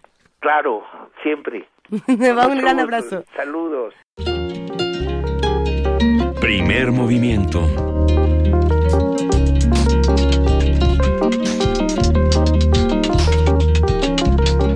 una maravilla siempre escuchar al doctor Álvaro Arrola Ayala. Le mandamos un gran abrazo, así como abrazamos a todos los que nos están escuchando a través de Radio UNAM, a todos los que nos observan a través de TV UNAM, a todos los que prenden su tele o le prendieron a Facebook Live o nos andan viendo en Internet o nos andan oyendo en podcast, donde sea que se encuentren. Esperemos disfruten este primer día del año que se antoja como un año difícil y muy interesante, Miguel Ángel. Sí, y justamente estuvo en México eh, este 22 de mayo que hablamos con él, eh, Javier Cercas, que es un escritor, periodista y profesor de literatura española en la Universidad de Girona. no tuvimos oportunidad de preguntarle qué pasaba en Barcelona en, aquel, en aquellos momentos, lo sabríamos después, tristemente, pero habló de un, eh, de un testimonio entrañable, el testimonio de la Segunda República, el, el momento republicano donde un país intentaba ser distinto y el franquismo llegó y cegó muchas cosas. ¿Recuerdas esta conversación, querida Juana Inés de esa? Sí, la recuerdo, Luisa. Eh, fue una muy buena experiencia. Bueno, para, para mí, por ejemplo, como lectora, implicó mucho platicar con Javier Cercas y comentar sobre esta novela que es, eh, Pues es una especie de ajuste de cuentas con su familia, con las historias que había escuchado desde la infancia y, una, y un contraste muy salvaje y muy determinado con ciertos mitos con los que él había cargado. Creo que es una reflexión muy pertinente para este momento del año, en este momento en, el que estamos entre desvelados, melancólicos, tratando de repensar nuestro pasado y, de imaginar nuestro futuro, pues también vale la pena pensar qué deudas tenemos con nuestro pasado, qué deudas tenemos con nuestra vida familiar, qué seguimos guardando, qué rencores seguimos guardando en el alma y cómo podemos redescubrir a aquellos que nos rodean. Creo que será interesante platicarlo con Javier Cercas. Vamos a escucharlo. Nota del día. El monarca de las sombras es la novela más reciente de Javier Cercas. A más de 15 años de la publicación de Soldados de Salamina, el escritor retoma la Guerra Civil Española para narrar la vida de su tío abuelo Manuel Mena, un joven de 17 años que se unió al ejército de Franco, participó en muchos combates y murió en 1938, quedando, como señala el autor, en el lado equivocado de la historia. Se trata de una novela más íntima y personal en la que Cercas indaga en el pasado más incómodo de su familia, con un tono antibelicista que aborda los temas esenciales de su narrativa. Para conversar sobre el monarca de las sombras, su recordación de la guerra civil y la historia española contemporánea, está Javier Cercas en la, en la cabina con nosotros eh, para hablar de una novela conmovedora que tal vez es el punto de llegada en, en, en todas las ocho novelas que has escrito y después de 16 años de Los soldados a la mina eh, es una novela de novelas alrededor de, tu propia narrativa, un diálogo con todas las novelas y con todo tu pasado. Una novela conmovedora sobre la migración interna. Bienvenido, Javier. Buenos días, muchas gracias por invitarme y por ser tan generosos conmigo. Sí, punto de llegada. Pues esperemos que no sea el punto de el punto eh, final. Con eso me conformo, pero podría serlo. Eh, de hecho, yo lo pensé, porque era una novela que llevaba arrastrando muchos años. No una novela, era un problema que llevaba arrastrando muchos años, ¿no? que no sabía cómo afrontar. Era la historia, efectivamente, de un, de un familiar muy importante para mi madre, para mi familia. Era como un poco el símbolo de la adhesión de mi familia, como decías tú, a una causa equivocada, ¿no? El franquismo. Toda mi familia había sido franquista. No sabía yo hasta qué punto, porque las cosas de las familias no se saben, ¿verdad? Las cosas de la familia son secretas. Este libro intenta un poco indagar en ese, en ese secreto. Y, como tú decías, era, bueno, es una historia que siempre tuve en la cabeza y que nunca supe si sabría contar, si sabría descubrir qué es lo que había allí. Y bueno, el libro finalmente salió, por eso estoy muy contento de que haya salido. ¿no? Claro, te lo quitaste de encima, pero nos lo... Y entonces pasas de un capítulo a otro, y lo platicábamos ahorita con Miguel Ángel, hay un hay una eh, especie de narración telescópica. Eh, te acercas y te alejas, depende de quién esté narrando, porque hay veces que narra Javier Cercas y hay veces que narra quién sabe quién. Sí, señor, muy bien. Un personaje que dice yo no soy un literato y entonces uno está leyendo, además en domingo ya un poco malito de sus nervios y dice, ¿cómo? ¿Es biográfico o no es ¿Cómo él no es un literato si no era Javier Cercas? ¿no? Y entonces eh, hay, hay este este no saber hasta dónde meterte al problema, ¿no? Manuel Mena está ahí, es el gran es la gran deuda de la madre, ¿no? La gran deuda que le pasa al hijo, le dice de este nadie ha hablado. Exacto. Y hay varias cosas, ¿no? Tú planteas millones de problemas. Por un lado, la escritura como apropiación de la historia, escribo para que no me, para no ser escrito, dices en algún momento, ¿no? Yo voy a escribir mi historia para que nadie me salga con quién era yo. Exacto pero al mismo tiempo hay una apropiación de la historia, pero también hay una idea de tengo esta historia que no hace, no sé qué hacer con ella porque es, es incorrecta. El héroe de mi madre cayó del lado correcto, o sea, estaba mal. Sí, sí. Entonces hay, hay un montón de problemas personales, narrativos, con la misma historia de España, con los que pones ahí, lo pones de muy buena manera y se lo avientas al lector. Eso es exacto. Pero yo creo que eso es lo que hacemos los escritores, ¿sabes? Lo que hacemos los escritores es lo contrario de lo que deberían hacer los políticos. Lo que deberían hacer los políticos es solucionarnos problemas para que nosotros llevemos, una vida más tranquila y podamos dedicarnos a las cosas importantes, o sea, al amor, al, fin, a la literatura. Al café, a los amigos. A los amigos y tal. A los niños, sobre todo, también. Lo que hacemos los escritores es lo contrario, es, es formular, crearles problemas a la gente. Es decir, decirle a la gente, mira, ¿tú creías que esto era sencillo? Pues no, es más complicado de lo que tú te creías. ¿Tú creías que aquí solo habían buenos y malos? Pues no, resulta que los buenos no son tan buenos y los malos no son tan malos. ¿Tú creías que eso es lo que hacemos? Formular preguntas complejas de la manera más compleja posible. Entonces este libro sí, y, y formular preguntas incómodas. Además, ¿Para qué? Para enriquecer la vida del lector. Para eso es lo que hace la literatura, ¿no? Mostrar que la realidad es más compleja de lo que de lo que parece. Generas preguntas incómodas y la respuesta de los lectores te, te han dado respuestas incómodas a estas preguntas. Es que la única respuesta posible a estas preguntas es que no hay respuesta. Eso es lo que define a la novela. Es decir, a diferencia del periodismo, pongamos, o de, de la historia o de o qué sé yo, de los jueces que tienen que tener respuestas, ¿no? Claras, nítidas, taxativas, las novelas formulan preguntas complejas de la manera más compleja posible y, la, y no hay respuesta. La respuesta es la propia búsqueda de una respuesta, es decir, eh, la propia pregunta, es decir, el propio libro. O si queréis decirlo de otra manera, las respuestas siempre son ambiguas, contradictorias, eh, ¿no? Mm, mm, mm, poliédricas. En definitiva, la respuesta la tiene el lector. Eso es la literatura. La literatura, la mitad del libro la pongo yo, pero la otra mitad la pone el lector. Y cada lector pone una mitad distinta, ¿verdad? Porque una, una novela es una partitura y es el lector el que la interpreta y si el libro es bueno, cada lector lo interpreta a su manera. Entonces, esta, este problema para mí era muy, complejo, porque tiene que ver con algo, eh, algo con lo que todos cargamos. Este libro en realidad no habla de la guerra civil, habla de la herencia de la guerra civil, y no hablan tampoco de la, si queréis, de la herencia de la guerra civil, sino de la herencia de violencia con la que todos cargamos. Todos, sin excepción, los mexicanos, los españoles, los franceses, todos. ¿Y, qué hacemos con esa herencia? Porque, porque esa herencia está en nosotros. Eh, la mía era muy mala, porque toda mi familia había sido franquista, no, repito, no sabía hasta qué punto este chico que va a la guerra con 17 años y muere con, con 19, un chamaquito, un niño muy pequeño, una criatura, los niños son los que hacen las guerras, eh, pues para mí era un problema. ¿Qué hicieron y qué hago yo con esto? ¿Por qué se equivocaron? ¿Por qué hizo lo que hizo?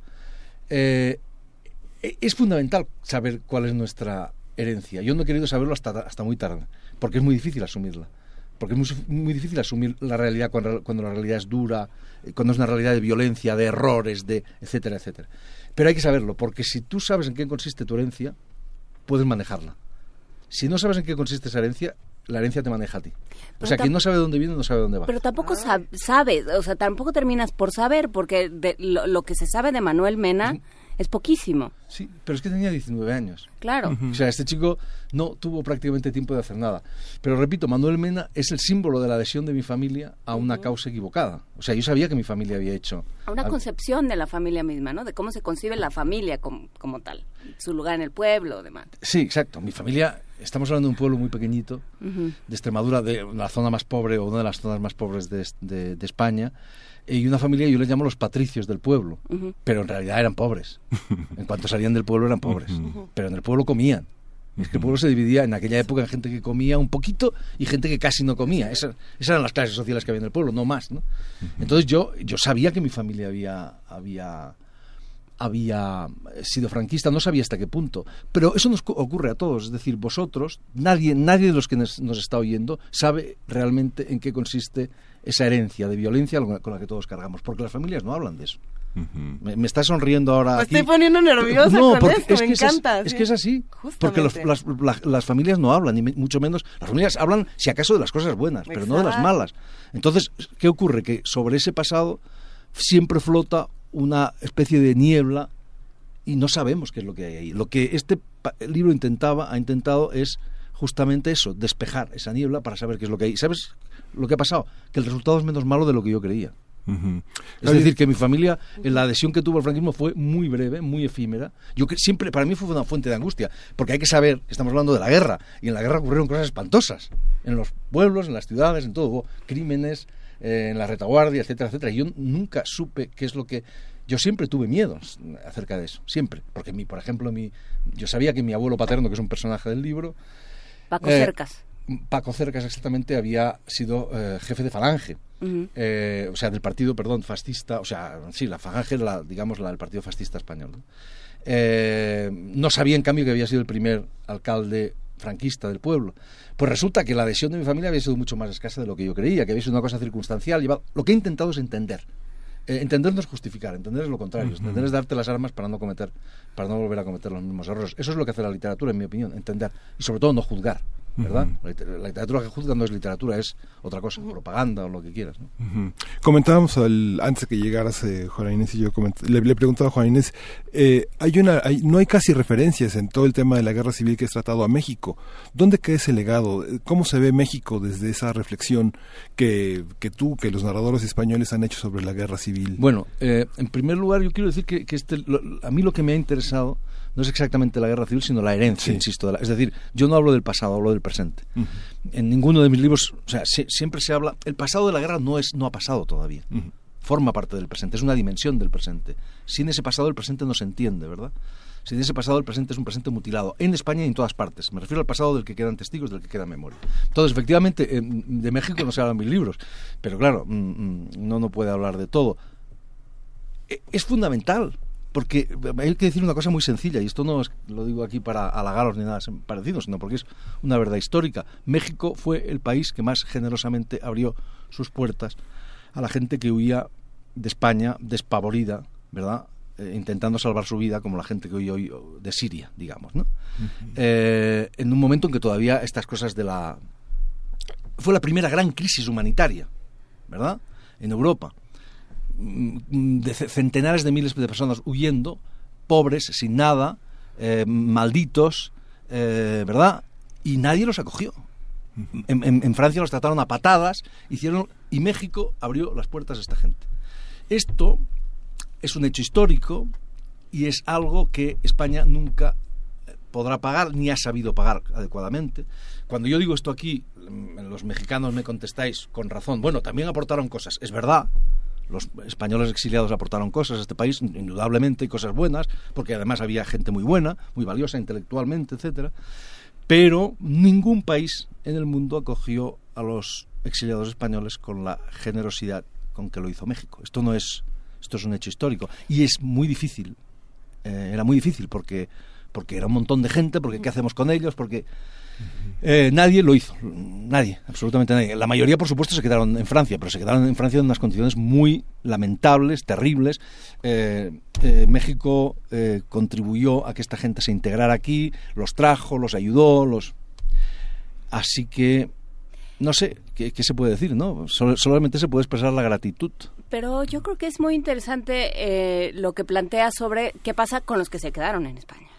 Claro. Porque entonces, porque se hizo esta división entre esta especie como de, juicio histórico de los buenos y los malos, ¿no? Cuando hablas del lado equivocado de la historia, me llamó la atención porque es un tema al que volvemos constantemente mm. en, los análisis acá eh, sobre si hay, si existe realmente un lado equivocado y, y un lado correcto de la historia.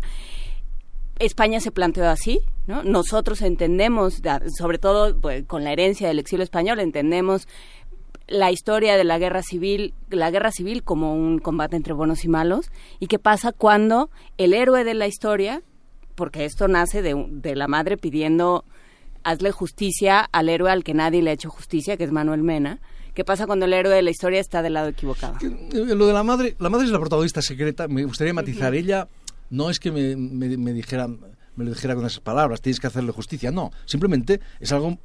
mi madre nunca lo planteó así, lo planteaba de una manera muy, muy sencilla. Era su primer muerto, es decir, mi madre es, una, es la sobrina de este chico, de hecho era casi su hermana porque vivía con él.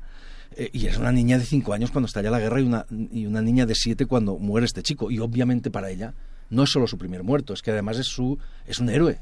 O sea, es el hombre valiente que ha ido a eh, defender a la, familia y la religión y la patria, etcétera, etcétera. Entonces, para ella era muy importante. Ella no, no me lo contaba a mí. Y repito, es la verdadera protagonista del libro porque es la que me lega a mí la herencia, esta herencia terrible. ¿no?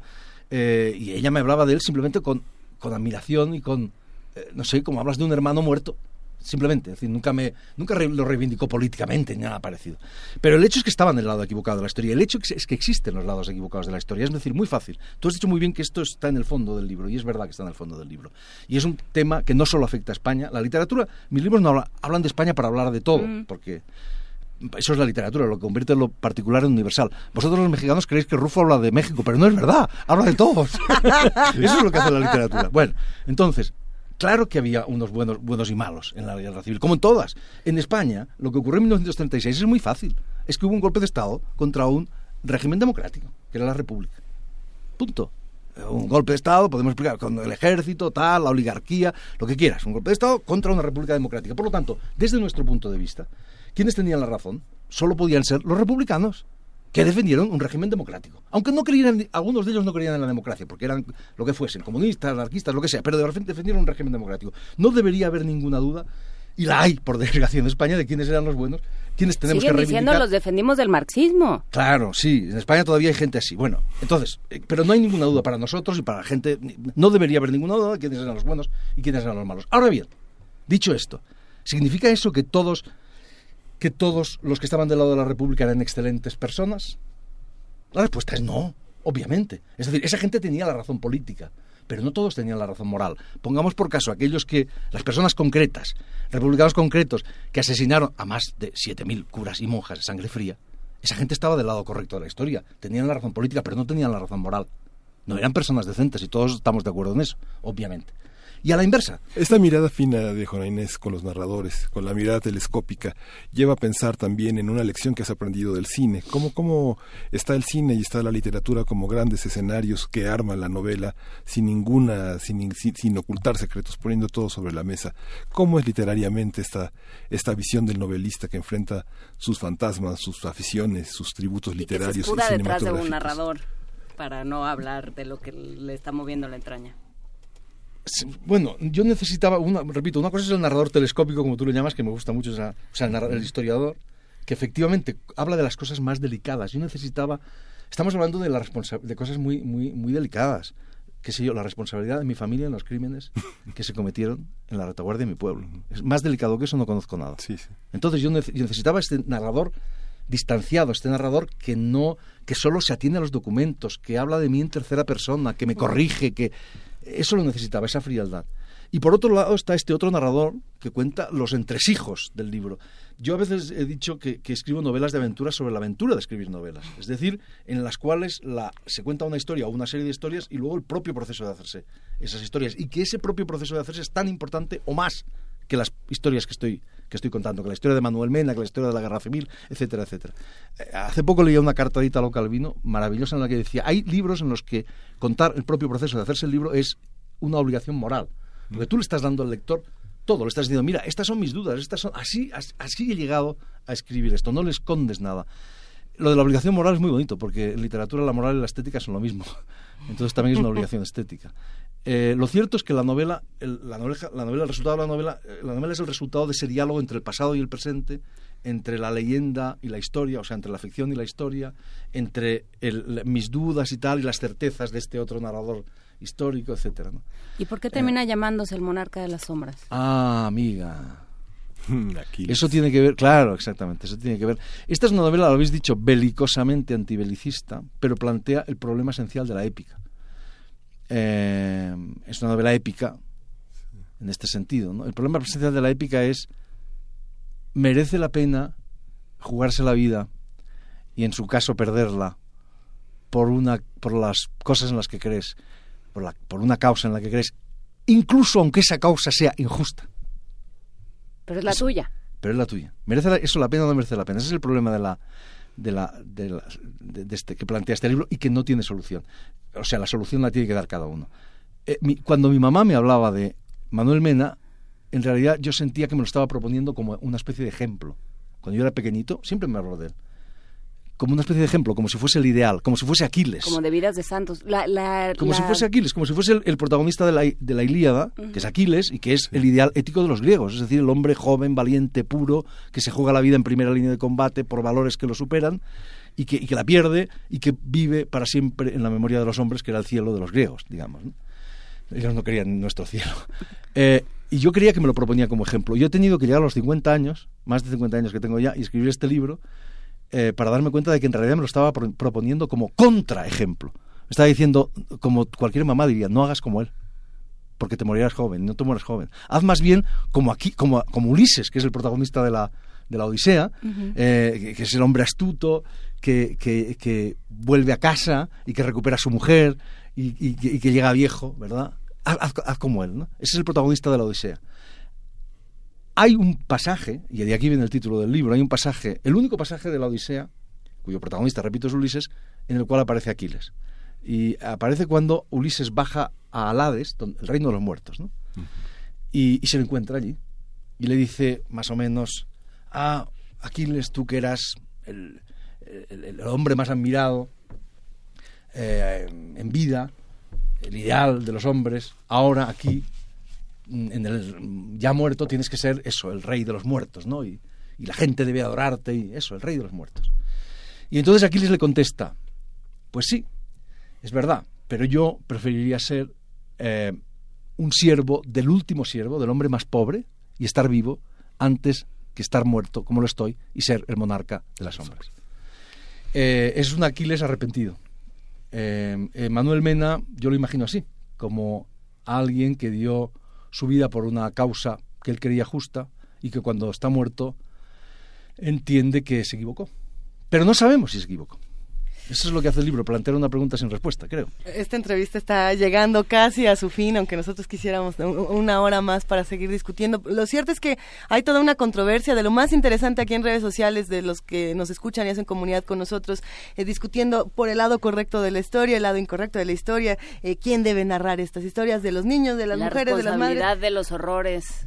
Bueno, pues ha sido un verdadero gusto y, no, ojalá que podamos tener muchas más conversaciones como esta, querido Javier Cercas. Sois muy amables, muchísimas gracias a todos. Muchas gracias. Primer movimiento. Hacemos comunidad.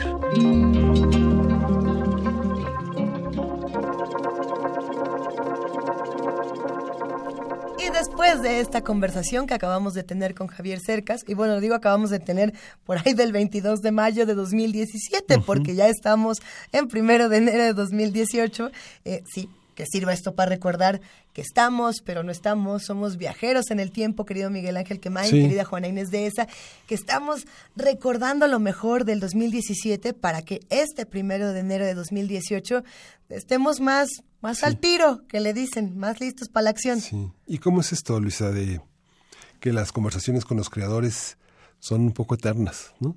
Nunca, siempre, siempre dicen cosas que duran más de los fines de año pues duran, duran lo que tienen que durar y generalmente es para siempre. Las mejores voces de nuestro país, de otros países, de otros continentes, se quedan ahí y siempre nos sirven de lección. Hay que recurrir a estas lecturas, hay que recurrir a los autores cuando no tenemos las palabras a lo mejor para articular lo que necesitamos, lo que nos resulta urgente. Pues vamos a cerrar esta segunda hora de primer movimiento con un poco más de música y luego ya nos vamos a pausa y regresamos a todo lo demás. Querida Juana Inés, ¿qué vamos a escuchar a continuación? Vamos a escuchar para que no diga el doctor Alberto Betancourt que no sabemos ni cómo se llaman los árboles de la esquina de nuestra casa. Sauce y Azalea con Anastasia Guzmán.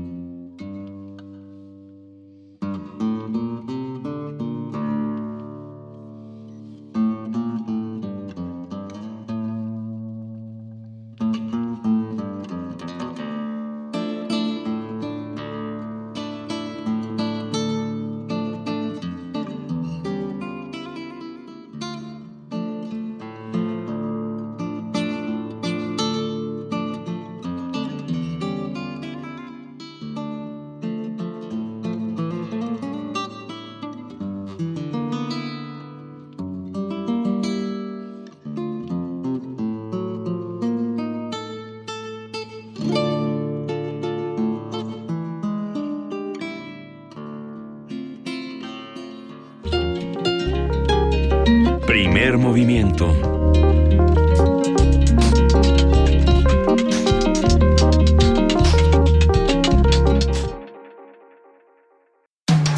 Búscanos en redes sociales, en Facebook como Primer Movimiento UNAM y en Twitter como P Movimiento o escríbenos un correo a primermovimientounam@gmail.com. Hagamos comunidad.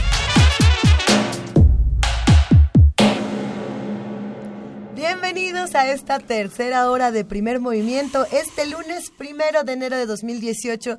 Feliz año nuevo, feliz inicio de año a todos los que nos escuchan, a todos los que nos ven en TV UNAM, a todos los que hacen comunidad con nosotros en este programa desde hace ya un buen rato, querido Miguel Ángel Quemain. Buenos días. Sí, buenos días, Luisa. Pues sí, seguimos eh, en esta tercera hora de primer movimiento y justamente continuando con lo que abrimos también el año el año pasado con muchas eh, con muchos temas con muchas discusiones y continuamos también con la poesía necesaria que hoy vamos a volver a recordar la sirena de Tennyson y y está buena. y está muy buena. Antes de la sirena, vámonos preparando con música para ir ambientando este programa, para irlo vistiendo. Y a continuación les platicamos poquito más de quién es esta sirena y les platicamos un poquito más de quién es la voz que la acompaña, no la mía, porque creo que me toca a mí leer ese poema. No es mi voz, es la voz de Santigold, así que vamos a música y nos vamos directo de clavado, de chapuzón, como las sirenas, a poesía necesaria. Vamos a escuchar justamente Luisa Sugarman de Rodríguez.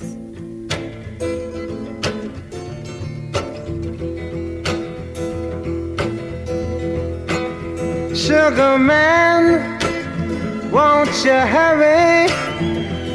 Cause I'm tired of these scenes. For a blue coin, won't you bring back all those colors to my dreams? Silver magic ships you carry Jumpers, Coke, Sweet Mary Jane. Sugar Man met a false friend on a lonely, dusty road. Lost my heart when I found it. It had turned to dead black coal. Silver magic ships you carry, jumpers, coke, sweet Mary Jane. Sugar man, you're the answer that makes my questions disappear.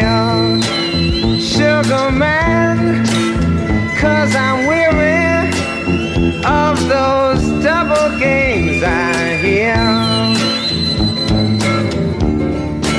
Sugar man, sugar man, sugar man, man,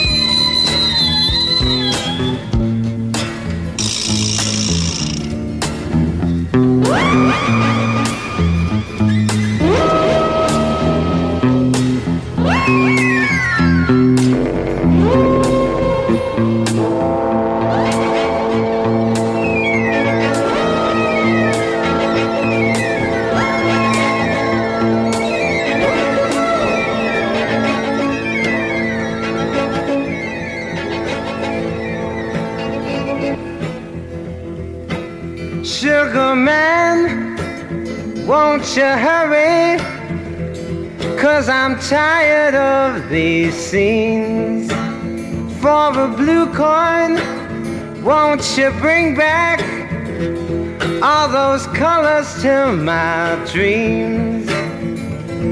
Silver magic ships you carry jumpers, coke, sweet Mary Jane. Sugar man met a false friend on a lonely, dusty road. Lost my heart found it, it had turned to dead black coal. Silver magic ship.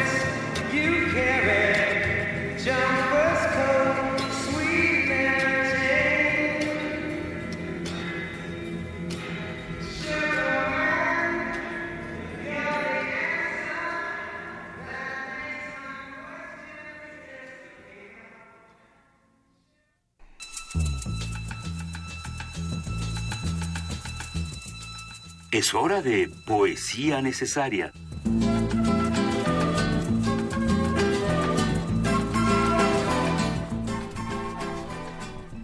Para seguir hablando de sirenas, vamos a, o vamos a retomar la voz de Alfred Tennyson con el poema La Sirena, que viene acompañado de, de la música de Santigold, que curiosamente para muchos es como sonarían las sirenas en un 2017, en un más o menos 2015, 2017, entre, entre esos años andamos escuchando un poco de las sirenas eh, citadinas, así que venga de ahí. Pero la noche me imaginaría lejos, lejos. Dejaría que cayera a los lados mi cascada de rizos. Saltaría con ligereza sobre el trono y jugaría con los tritones entre las rocas. Correríamos de aquí para allá, escondiéndonos y buscándonos sobre los altos y ondulados terrenos marinos en las conchas carmesí, cuyas plateadas puntas se asoman al mar. Pero si alguien se acercara, gritaré, y como una ola saltaré desde las diamantinas cornisas que sobresalen de la, onda, de la, onda, de la ondada, porque a mí no me besaría cualquiera de los atrevidos y alegres tritones del fondo del mar. Ellos me seguirían y me cortejarían y me halagarían en el púrpura crepúsculo del mar. Pero el rey de todos ellos sí que podría llevarme y cortejarme, ganarme y casarse conmigo entre las ramas de jaspe del fondo del mar.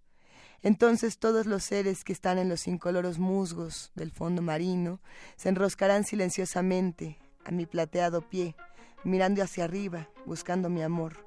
Y cuando yo cantara alegremente desde lo alto, todos los seres blandos, ahorquillados y con cuernos, se asomarán a la honda esfera del mar y, y mirarían abajo buscando mi amor.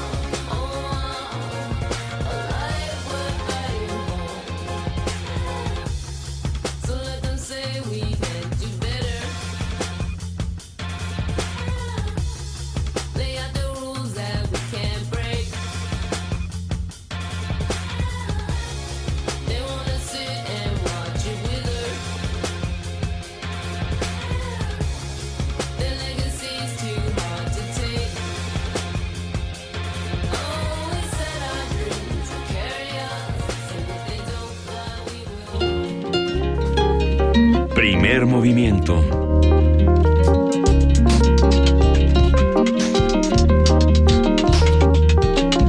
Y seguimos aquí en primer movimiento discutiendo un montón de temas que han causado controversia a lo largo de los años, que han sido polémicos en nuestras redes durante 2017 y que también nos han llenado de entusiasmo y de tanto que decir. No sé si recuerdas, querido Miguel Ángel Quemain, la conversación que tuvimos el 30 de octubre sobre la reforma protestante. Sí, Luisa, justamente fue un tema muy interesante, como decíamos al principio del programa, nos acompañó el maestro Rogelio Laguna, profesor de la Facultad de Filosofía y Letras, y fue muy interesante y también de algún modo conmovedor ver la influencia que esta gran decisión, eh, este gran cisma en el mundo católico, en el mundo del cristianismo se dio con, con la presencia de Martín Lutero e ilustró muchísimas cosas que tienen que ver con el arte, la cultura, la política, la ciencia después de este, de este momento. Y bueno, hay que decirlo. Esta mesa en particular fue idea del director de TV UNAM, Armando Casas, a quien le mandamos un abrazo muy grande. Efectivamente, esta fue una idea de Armando Casas. Él nos sugirió que habláramos del tema. Y, y bueno, que es un tema fundamental, ya lo decía Miguel Ángel, que atraviesa, como lo platicamos durante esta conversación, atraviesa toda la, historia social, política, cultural del mundo entero y nos toca a todos de diferentes maneras. Hasta hoy sigue teniendo ecos la reforma protestante y eso valió la pena conversarlo con este ser tan erudito y tan, eh, tan fácil de conversación que es Ricar- el Rogelio Laguna. La mesa del día. El 31 de octubre de 1517, el monje agustino Martín Lutero clavó sus 95 tesis en una iglesia de la ciudad alemana de Wittenberg. La obra conocida como Cuestionamiento al poder y eficacia de las indulgencias dio inicio a la reforma protestante que no solo provocó un cisma en la iglesia cristiana, sino que cambió el mundo por sus efectos en la política, la cultura, la sociología y la economía. Las ideas de Lutero cuestionaban la venta de indulgencias, es decir, el perdón de los pecados a cambio de dinero que utilizaba la Iglesia para costear sus lujos y los gastos de guerra. Para Lutero, la fe estaba por encima de las buenas obras. Sus tesis se expandieron por toda Europa gracias a la invención de la imprenta, que también contribuyó a que la Biblia, que el mismo Lutero tradujo del latín al alemán, pudiera llegar a los fieles, promoviendo el sacerdocio universal de todos los bautizados. En Alemania, las celebraciones de los 500 años de la Reforma Protestante comenzaron hace 10 años, cuando fue declarada la década de Lutero. Aquí en México, el Instituto de Investigaciones Jurídicas de la UNAM realizará este martes el conversatorio La influencia del movimiento protestante en el derecho occidental a 500 años de su inicio. Ya hablaremos de lo que implicó eh, la Reforma Protestante, mucho más allá de, de la religión. Y justamente a las 12 de 12 a 2 de la tarde in- inicia esta, esta, esta, esta, re- esta conferencia, esta ponencia en el Instituto de Investigaciones Jurídicas. Y para conversar sobre la reforma protestante, sus particularidades, repercusiones y relecturas, 500 años después está con nosotros el maestro Rogelio Laguna. Buenos días, Rogelio. Él es profesor de la Facultad de Filosofía y Letras y del Colegio de Filosofía. A ver, ¿qué, ¿por qué hablar de la Reforma Protestante 500 años después, Rogelio? Bueno, pues es un año interesante estos 500 años, porque tal vez en esta ocasión hay una distancia histórica que nos permite comprender de manera más profunda qué fue lo que pasó.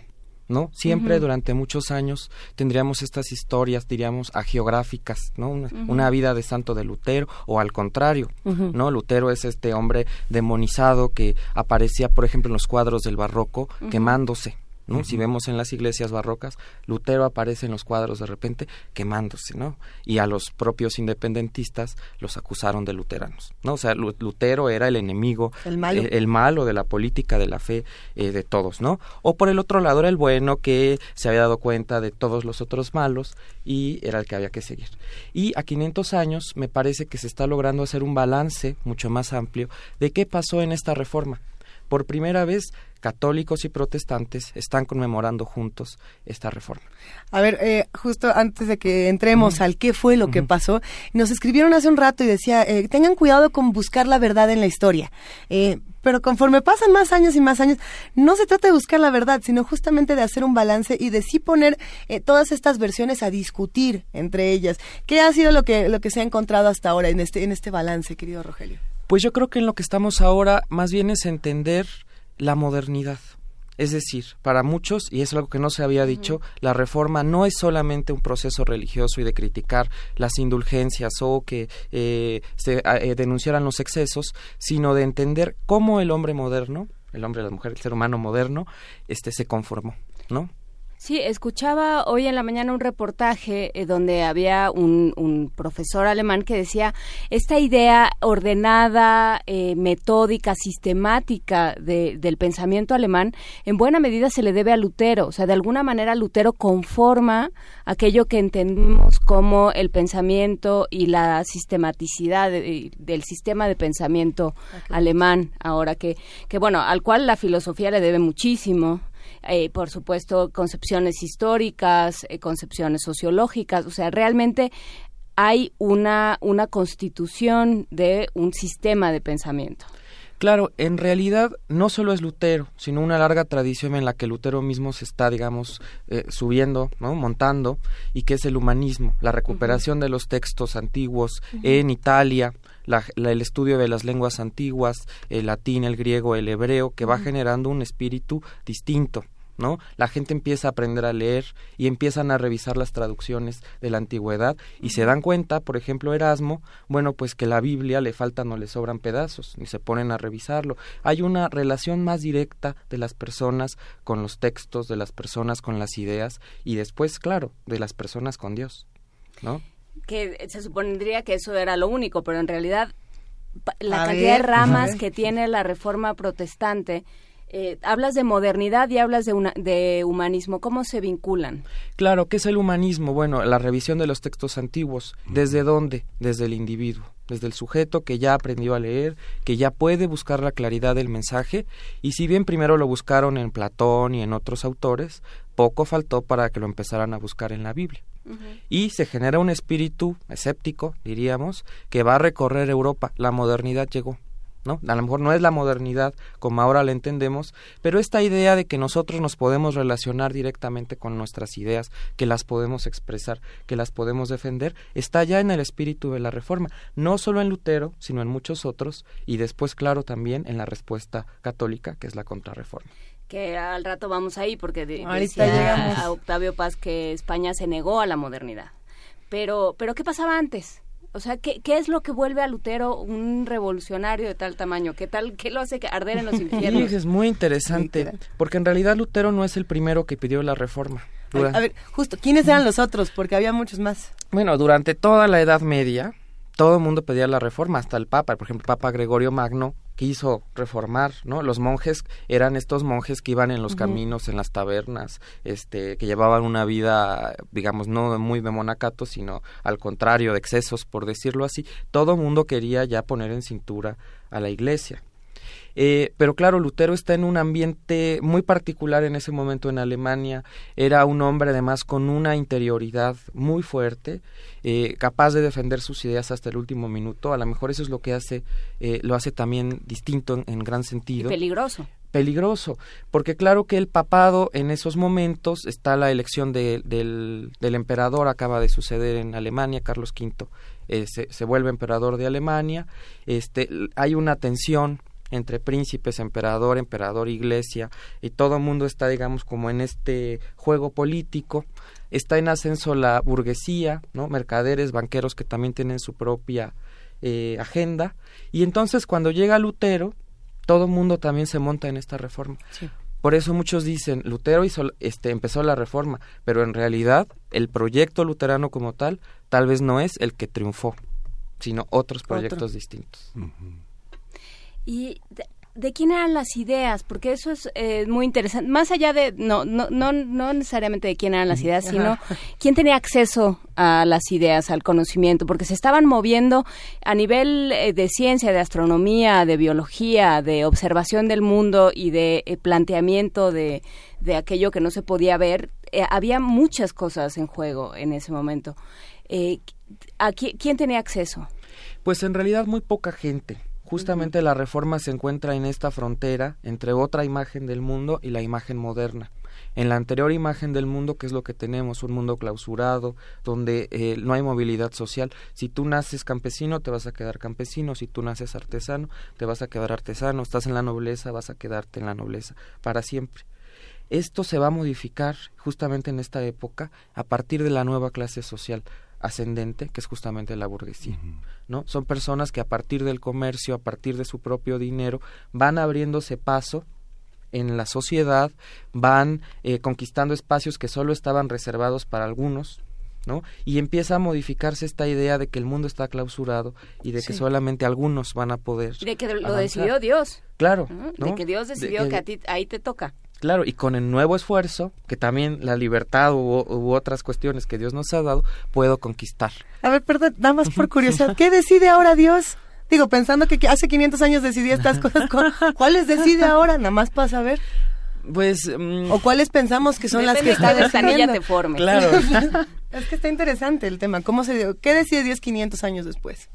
Yo creo que lo que se modifica más que el que bueno, si hay una modificación de cómo Dios, eh, de cómo se concibe a Dios, pero sobre todo de cómo se concibe a la persona en el mundo. Entonces, el, el mundo que surge de la reforma ya no puede ignorar que tenemos una fuerte interioridad y que queremos cosas y que a lo mejor en ese sentido no necesitamos intermediarios para leer, no necesitamos intermediarios para acercarnos a Dios o para estar con nosotros mismos. Y ese es un poco el espíritu que la reforma va a recuperar, el papel del sujeto para construir la historia. Tenemos aquí algunos mensajes en redes sociales que se ponen buenos.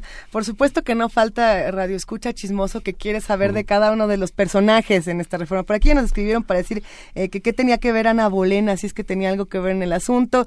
Eh, están, están hablando de ciertos seres que si nos puedes contar ahora sí que la parte del chisme. Es que, es que también... Tiene es su un- parte de chisme. Es que es un momento de la historia que se ha puesto de moda en novelas, Ajá. de, de, digamos, de, de amplia de amplia circulación, que se han hecho miniseries, Los que se han Tudor, no hecho- sé qué. Los Tudor, la última la última Ajá. Bolena, las novelas todas estas de Philippa Gregory, estos eh, estas eh, miniseries. Hay una miniserie... El chisme es sabroso. El chisme de la reforma es sabroso. Sí, sí. Pues por todo lo que implicó y por todo lo que implicaba de intriga también. ¿no? Bueno, este, Ana Bolena, estos personajes, Ajá. Enrique VIII, este, tienen que ver con los procesos de cómo la reforma se fue extendiendo. ¿no? Y no hay, por eso no, no podemos hablar a lo mejor de la reforma, Ajá. sino de las reformas protestantes. La, a lo mejor la que ha sido más sonada es la luterana, pero eh, en Inglaterra tiene su propio proceso de de reforma, el, el- claro, el chisme es que Enrique VIII se quería divorciar y que entonces el papado no lo dejaba y que, bueno, es mucho más, evidentemente que estos, claro, son datos anecdóticos que nos pueden ayudar para comprender el proceso porque claro que tiene una parte humana, pero también está en juego las ideas. Sí. que Enrique VIII estaba formado por Tomás Moro. ¿no? Por Tampoco supuesto. era ningún tarado, pues. Claro, y al que le va a cortar la cabeza después, ¿no? Sí. También. También hay una película, Sí. la cabeza, bueno, hay una obra de teatro originalmente, eh, La cabeza de un traidor, y luego se hizo una película que se llamó A Man for All Seasons con John ¿Con quién era? A ver, ahorita, ahorita la buscamos, justamente. Sí, En pero bueno. Bueno, y también las películas sobre la, la reina este, Isabel se- este, de Inglaterra, que también juega con esta cuestión de la reforma, ¿no? Y la cuestión de la autonomía de la persona frente a lo que ellos pensaban, o a lo mejor también es nuestra lectura un poco desde ahora, este, de un tutelaje que existía en la mejor en la religión católica en ese momento, y que frente a ese tutelaje se intentaba establecer la individualidad humana de una manera mucho más contundente. Ahora, es mucho más complejo que eso, porque también los protestantes tenían sus mecanismos de control. Todas las historias de, de las brujas de Salem y estas cuestiones tienen que ver con protestantes que quemaron mujeres y las condenaron y hombres por practicar brujería o por alejarse de lo ortodoxo. Entonces, justo la reforma no es esta historia entre buenos y malos, sino es la transformación de la religiosidad y evidentemente de la subjetividad a una modernidad.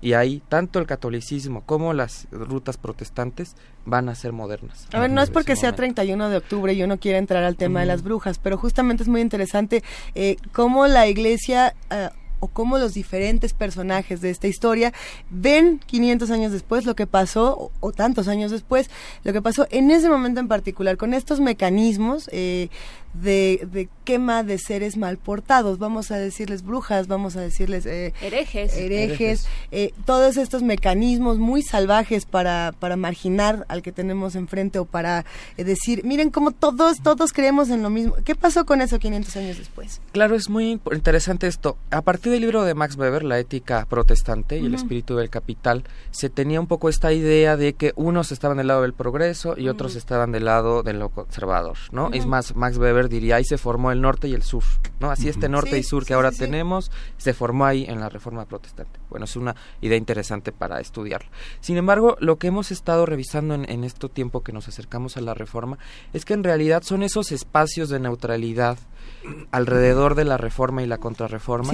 Donde se van a generar estos espacios de libertad, de progreso en el sentido que a veces lo entendemos, de expresión de las ideas. Por Ajá. ejemplo, Holanda, ¿no? Holanda no se decide los Países Bajos en ese momento no se deciden ni por ser católicos ni por ser ni por ser protestantes, sino que establecen un espacio de neutralidad. Claro. Y ahí se va construyendo entonces la nueva eh, estos nuevos espacios modernos que tanto nos gustan de tolerancia, de comunicación, La de ética de. Spinoza. La ética. En, en Holanda. Descartes mismo Ajá. se tiene que ir a Holanda a escribir este gran manifiesto de la modernidad que es el discurso del método y las meditaciones metafísicas, este que está brevando evidentemente de estas cuestiones.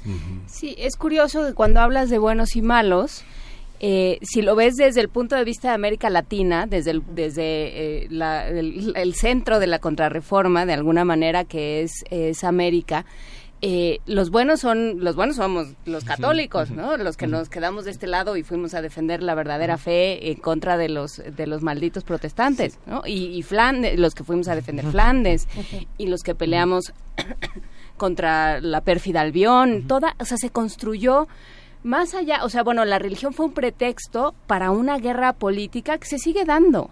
¿No? Se sigue dando, eh, va- va- ahí- ahí vas a ir a Chiapas para ver estas guerras religiosas todavía, a San Juan Chamula, a diferentes lugares donde sigue habiendo pleitos entre católicos y protestantes. El poder y la gloria de Graham Greene. El poder y la gloria de Graham Greene también. Sí, claro, lo que yo creo, claro, en, en nuestro país es un proceso muy interesante, la, la reforma está asociada a la reforma juarista, ¿no? Justamente en un proyecto de abrir otras voces, que no fuera la única voz, este, la Iglesia Católica se dejó estos espacios para que otras visiones del cristianismo ingresaran. Algunas de estas fueron muy exitosas, bueno, en la Ujú. fecha, ¿no? Tenemos este vertientes, a lo mejor ya que tienen otras características, pero que provienen un poco de estos movimientos y que, por ejemplo, sirvieron para alfabetizar. ¿No? Fueron grandes alfabetizadores porque requerían que las personas pudieran acercarse a los textos. Es más, vas todavía por la calle que va, te regalan libros, te regalan folletos, te regalan... Hay una relación con la lectura interesante, que a lo mejor en el catolicismo no fue tan fuerte. ¿no? En el catolicismo es más una cuestión gremial, se escucha la lectura dentro de las iglesias, este, pero no se ha fomentado de la misma manera la relación directa en este sentido que el protestantismo tiene. Y algo interesante que también me contaban, por ejemplo en Puebla, es que el protestantismo ha tenido éxito porque les ayuda a las señoras a que A que sus el marido deje esposos de beber. deje de tomar, efectivamente, ¿no? Y a veces. No, ya- pero es que sí. qué tema, es que fuerte. sí, Claro, porque claro, la religión no es solo la religión, eso es lo que hay que entender, sino tiene que ver con cómo nos entendemos, cómo nos cómo nos relacionamos entre nosotros con la naturaleza, este, cómo es- establecemos nuestros valores y creo que eso es muy importante que la reforma a 500 años nos los venga a recordar. Justamente. Eh, a ver, ¿cómo lo, ¿cómo lo viven los que estudian estos temas? Desde, porque tú das la clase, ahora sí que usted da la clase, ¿y qué, qué tal con los alumnos? Siendo tan joven además, Rogelio. Ah, muchas gracias. No es cumplido. ¡Ay, hombre! Literal, yo no pedí No es cumplir, es tu naturaleza. Es la naturaleza y nos da muchísimo gusto Muchas saber gracias. esto. Pues yo creo que la gente se sorprende muchísimo. Creo que justo la reforma no es uno de los temas que hayamos estudiado en México con tanta fuerza. Es claro que nuestro país tiene una serie de tradiciones en los que a lo mejor la reforma puede sonar un poco contestataria, puede sonar un poco, este, pues sí, complicada de compaginar con otras series Bueno, de creencias. Habrá que entender que a nosotros la palabra reforma no nos gusta de ninguna manera porque nos han ido metiendo una Claro. serie de reformas que no entendemos. Entonces, es reestudiar o, o re- reinterpretar todo esto es difícil. Claro, que es un acercamiento distinto, por ejemplo, en Alemania, donde a Lutero le llaman eh, padre de la patria. Desde los primeros momentos, Lutero ya fue llamado, a, a pes- a su pesar, este padre de la patria. ¿No? Como este símbolo de la unificación necesaria. Y después en la reunificación que monedas con la cara de Martín Lutero, que es otra historia distinta de nosotros. Para nosotros el luterano siempre fue el externo, siempre fue el país de arriba que es- está como vigilante a ver qué nos puede sacar. O sea, esa es un poco la historia del protestantismo. Y bueno, Alemania desde el Salmo 46, el Castillo Fuerte. Yo se lo voy a cantar a Monsiváis, no sabes, ¿eh? El- ¿cuál el es Castillo este? Fuerte de Martín Lutero. Es una canción que hizo en 19- 1529 a propósito del Salmo 46 y que Heine la consideraba como la bandera de la nacionalidad alemana. Está en los en Strauss, en Mendelssohn. Bach tiene una propuesta sobre el Castillo Fuerte. Está toda, toda Alemania, ¿no? Ese es un tema bien padre, el tema del arte, que, que a lo mejor no hemos tocado, sí. pero el arte también es el gran receptor de la reforma protestante. ¿no? Lutero está, digamos, siendo contemporáneo de Leonardo, de Miguel Ángel, de Paracelso, de, de muchos otros autores, eh, artistas, que también de alguna manera están ya ejerciendo esta subjetividad moderna. No, no son protestantes, pero ya están ejerciendo esta individualidad. Y después en la Reforma Protestante, pues ya tenemos un arte eh, muy particular, tiene una muy buena relación, por ejemplo, con la música. La música gospel, que actualmente en las iglesias este, de Estados Unidos son, Sí. este bueno, esto, esto- este fenómeno que es la música gospel, tiene su origen en esta relación del- de los protestantes con la música. A ver, lo que estás diciendo entonces, quiero yo entender, es que a partir de la reforma tenemos el blues y el rock porque estaba el gospel. Intocable. Bueno, no, Intocable. pero sí, es decir, Sí, está sí, tocando Bueno, toda la cultura. No, bueno, sobre todo es que hay esta idea de se puede uno apropiar, claro, no a partir, claro, no, esto es muy importante que, que quede claro y has sido tú muy, muy, este, enfático desde el principio, eh, Rogelio Laguna, que es, a ver, no, no salió, no se le ocurrió, no despertó un día Lutero y dijo, sale que todos leíamos la Biblia, ¿no?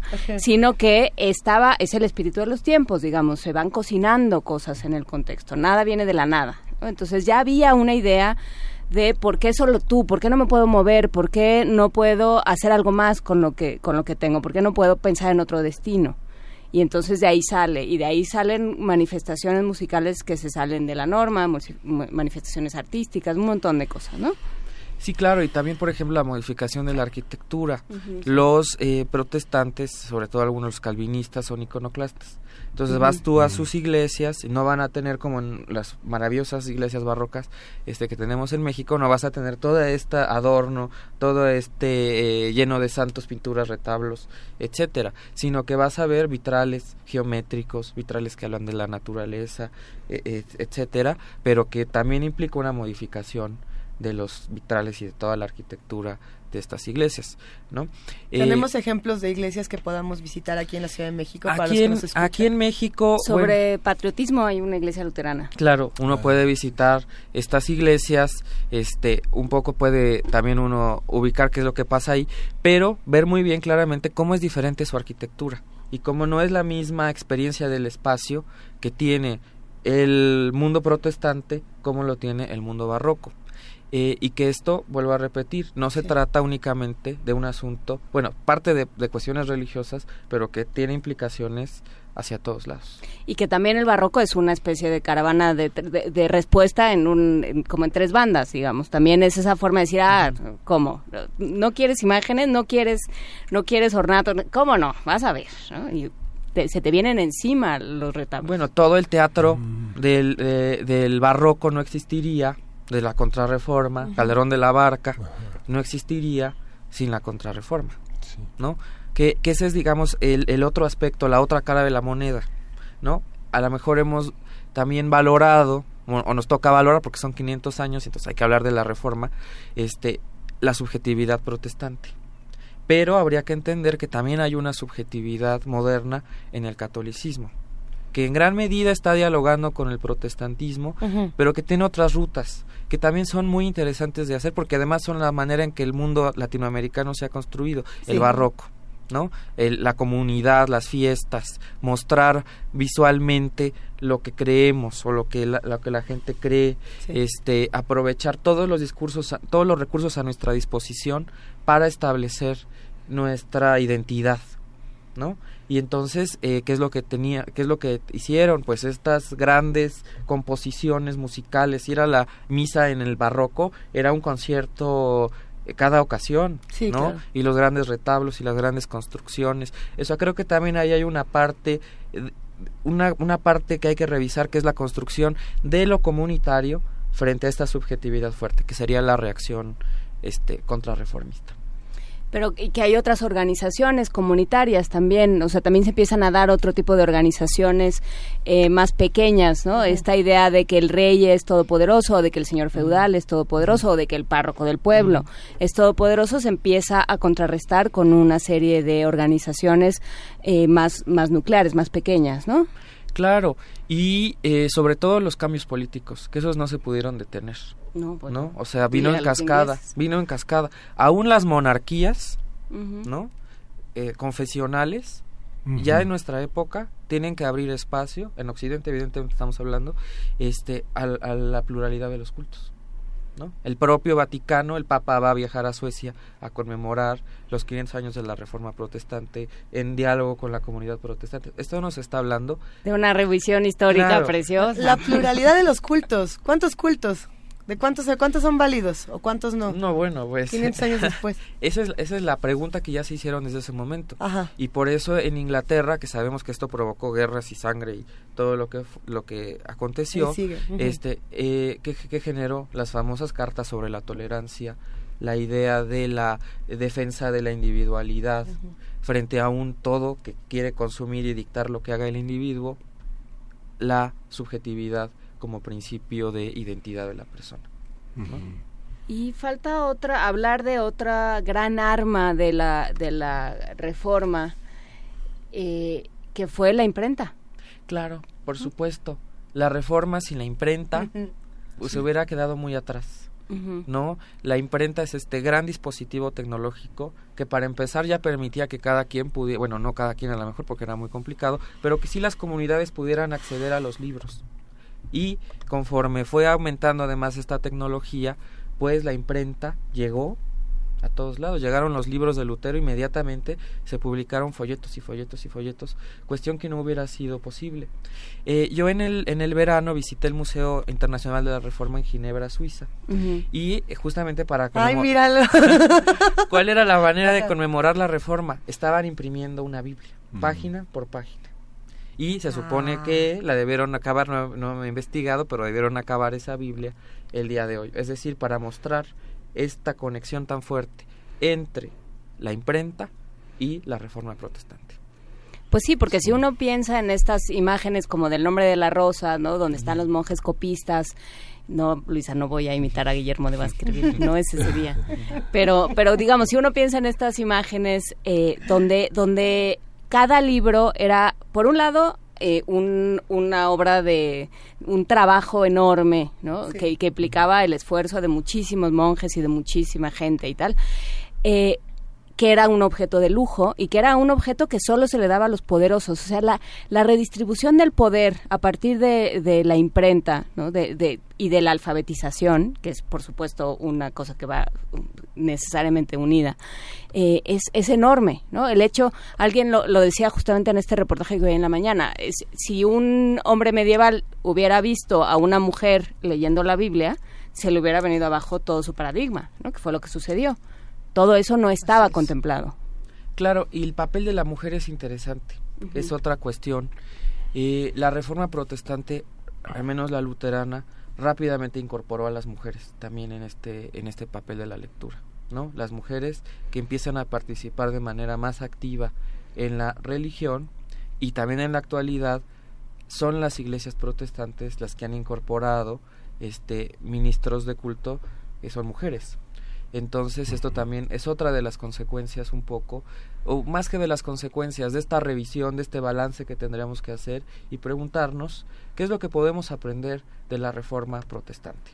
Y pensando, hablábamos, eh, alguien deslizaba en algún momento eh, el proceso de independencia, ¿cómo llegan las reformas, cómo inciden en, en la política mexicana eh, de esa época? Bueno, uno se preguntaría primero por qué no hubo reforma en España o por qué la reforma no pegó tan fuerte ni en España ni en todos los demás países latinoamericanos. Sí hubo una difusión de los libros de la reforma muy rápido. Es más, a veces sin querer, ¿no? Como para, para, para criticar a Lutero, lo, lo leo y lo y, y escribo en su contra, pero ya di a conocer las ideas de Lutero. Pero lo que sucede es que ya había habido una reforma de la Iglesia en España. Los reyes católicos, con el cardenal Cisneros, hacen todo este esfuerzo por reorganizar la Iglesia. Los misioneros que llegan a México vienen ya de esta reforma española de, la, de su propia Iglesia y por lo tanto a la gente ya no le sonaba decir vamos a reformarnos. Pero ¿para qué nos vamos a reformar si nuestra Iglesia ya fue llamada al claustro, ya fue normada, ya fue puesta en, este, en cintura? Entonces la- al mundo hispanoamericano para nada le sonaba digamos, este, más allá que una cuestión política, eh, la cuestión de la reforma. Y con el paso del tiempo, claro que se van a empezar a conocer la reforma y se va a temer, sobre todo ante el peligro de eh, Inglaterra. que Inglaterra empieza a ser la gran competidora La de España, la gran competidora de España, y entonces, claro, se asocia el protestantismo con los enemigos del imperio español. Y, y por eso les decía yo al inicio de la conversación, a Hidalgo y a todos los insurgentes independentistas mexicanos los van a acusar de luteranos. ¿Y cómo está eso también en el, en el teatro Mesa de Cervantes, por ejemplo, pensando en mucho del, del teatro de los siglos de oro? Pues los malos son protestantes. Claro. Vienen de, de tierras lejanas y son malísimos. Bueno, hay otro guiño en Shakespeare en Hamlet que dice que estudió en Wittenberg, por ejemplo. Entonces Ah, hay un guiño ahí de decir, Es por acá malo. viene la, la cosa, viene por ahí de alguna manera. este Bueno, hay muchas obras que se que hicieron, sobre todo los jesuitas, que entendamos que es esta orden construida para de responder. todos lados. Sí, para construir a la, a la reforma. Claro, después ya son peligrosos, los disolvieron inclusive. este Que hacían un montón de obras, se han rescatado. Eh, apenas, bueno, en el mes de septiembre tuvimos en la Facultad de Filosofía y Letras un encuentro sobre los 500 años de la Reforma. Se hará un dossier en la revista del Colegio de Filosofía de la. Facultad para los que estén interesados, donde justamente se hacían obras de teatro donde Lutero era el tonto, donde Lutero era el que estaba en conversaciones con el diablo, ¿no? Y sobre todo se subrayaban algunos rasgos de carácter eh, del monje agustino, como que le gustaba mucho tomar cerveza o que le gustaban mucho las mujeres. Que si es ¿no? vino, si es vino está bien. En algunas Pero marcas si de cerveza ya alemana, no, en algunas marcas de cerveza alemana está Lutero. Sí, Lutero, Sí. claro, porque era este. eh, eh, además había había conventos, este, monasterios de, de De cerveza. cerveza. y de vino, ¿no? Y Lutero era de los de cerveza y sí parece que le gustaba mucho tomar, ¿no? Sí. Bueno. Entonces se subrayaban esos rasgos de carácter en todas estas obras. Tenemos, nos mandaron una noticia, bueno, una, una parte de estas notas que, que uno se va encontrando. Eh, me permito citar un, un brevísimo fragmento que seguramente ya lo escucharon y vamos a volverlo a escuchar. Dice así, el Vaticano y los luteranos han pedido perdón por las formas en las que los cristianos se han ofendido los unos a los otros. Ya lo estábamos discutiendo. Desde que el monje Agustino Martín Lutero iniciara la reforma protestante hace 500 años. Así lo indican en una declaración conjunta de la Federación Luterana Mundial y el Consejo Pontificio para la Promoción de la Unidad de los Cristianos con motivo de la conclusión este martes 31 de octubre de 2017 del año de conmemoración común de la Reforma Protestante. Y bueno, a, a ver si compartimos la noticia en redes porque van diciendo, bueno, es que no, son- no eran tan malos estos, no eran tan malos los otros. Hemos aprendido todos juntos. Ya sé que me apasiono y hasta del micrófono me empiezo a, a escapar. Eh, pero ¿qué significa un perdón mutuo 500 años después? ¿Qué se vale perdonar y qué no? Porque muchas cosas, ¿Qué se aunque... hicieron? ¿Qué, qué, qué se hizo con el pretexto de, de la reforma? Híjoles, pues unos a otros arrasaron pueblos enteros, quemaron libros, quemaron personas, o sea, sí fue un proceso muy complicado. En México, por ejemplo, este, las iglesias protestantes que llegan más o menos al- alrededor de la reforma se fortalecen durante el porfiriato. Sí. Eh, se tienen que hacer una liga, ¿no? Tienen que juntarse para poder eh, resistir a los embates Sí. de, de- del otro grupo que además es mayoritario en nuestro país y que es justamente el catolicismo. Claro que a 500 años, eh, pues es interesante ver esta este, este, esta co- eh, compartir, digamos, la conmemoración de este festejo, pensarlo juntos, tomando en cuenta que el Papa es jesuita y que Sí. su orden justamente fue creada para responder a esto. Entonces yo no sé si es un gran movimiento de triunfo también de en cierto sentido del jesuitismo de decir bueno nosotros ahora les damos la mano y nos juntamos y Ay, tendremos que dialogar de que alguna esto manera ya lleva un tiempo, ¿no? Durante mucho tiempo se hablaba, se- por lo menos en México se hablaba de los los protestantes eh, metiéndolos a todos en un en un grandísimo saco como los hermanos separados, nuestros hermanos separados, que un día van a volver al buen camino. Me parece que hay cuatro, eh, cuatro comentarios que además vienen juntitos, que, que nos ayudan a cuestionar un poco de, de lo que nos hace falta estudiar, discutir, eh, tanto en la universidad como en otros espacios. Por ejemplo, Diogenito nos dice, ¿qué tal esa bonita costumbre de jurar a la Virgen? Por ejemplo, no tomar, pero si das una limosna, se puede faltar al juramento temporalmente bajo protección divina. Es la primera. Eh, Mar Heaven dice, ¿dónde entran las iglesias? Pare de sufrir. Mientras más dinero dones, más te hará caso Dios. Esta es otra. Hablando del marketing de las iglesias, esta es una más, dice Eduardo Mendoza. Interesantísimo recordar lo que se ha validado la Iglesia Católica para defender su market share. Es claro que es mayormente un negocio. Esta es otra. Y por ahí, Motif, nada más para cerrar, le dice, constitucionalmente somos laicos. ¿Cuál es la opinión de ustedes? Estas Tenemos cuatro... opinión, constitucionalmente somos laicos, esa es nuestra opinión, somos laicos. Pero vamos a ver cómo se representa. ¿Qué pasa con todo esto, Rogelio? Bueno, yo creo que lo que tenemos que hacer a 500 años y en nuestro país es entender estas dos grandes tradiciones. Y entender también que a lo largo del tiempo ha habido muchas modificaciones. La Iglesia Católica de hoy en día no es la Iglesia Católica con la que Lutero estaba discutiendo. Puede que Sí. tenga excesos y vicios Sí. muy parecidos, pero no somos los mismos. Ni los actores de este lado ni los de allá son los mismos. Es otra iglesia distinta, ¿no? También las iglesias protestantes que digan que son luteranas o que participan de esta tradición no quiere decir que están siguiendo toda esta configuración que Lutero está construyendo, ¿no? Entonces, es- estas iglesias que sí parecen a veces un poco de marketing, ¿no? Este, se parecen más bien a lo que Lutero en algún sentido criticaba, ¿no? De echen la cajita y mientras más suene la cajita, más rápido el alma va a llegar al cielo, ¿no? Entonces, eso habría que entenderlo. Pero podemos entender, eso sí, esta tradición como una responsabilidad que tenemos histórica de, de saber dónde estamos, qué es lo que, cuál es nuestra responsabilidad frente a nosotros mismos. Y yo creo que esa es la enseñanza de este gran proceso, que, que además ya sabemos, llevó muchas vidas, separaciones Sí. de países, de cosas, etcétera, familias. de familias, ¿no? Guerras por todos lados, hasta en- hasta hoy en día, ¿no? Tenemos problemas religiosos y creo que eso abre también la posibilidad, por un lado, del diálogo, escuchar las razones, pero también tomar nuestra responsabilidad de ser nosotros dentro de esta gran mar de, de ideas que nos bombardean, qué es lo que nosotros queremos realmente creer, con qué nos vamos a poder comprometer. Con eso nos vamos a quedar. ¿En dónde te encontramos? ¿En- eh, ¿Dónde te escribimos? ¿Dónde estabas dando la clase? ¿Quién se puede colar? Cuéntanoslo todo. Bueno, pueden contactarme a través del Facebook, soy Rogelio Laguna, y en Así, Twitter, tal cual. y en Twitter soy arroba filósofo-mago.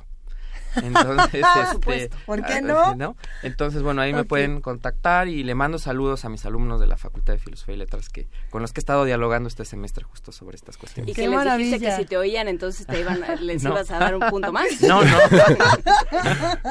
Pues qué placer, Rogelio. Prometiste Muchísimas indulgencias gracias. a, cambio, indulgencias. a- a cambio de likes. Sí, sí. Eh, Esperemos que próximamente Rogelio Laguna, mejor conocido como el filósofo mago, esté de vuelta en esta cabina. Mil gracias, Rogelio. Qué placer. Muchas gracias, igualmente. Una gran conversación. Primer movimiento.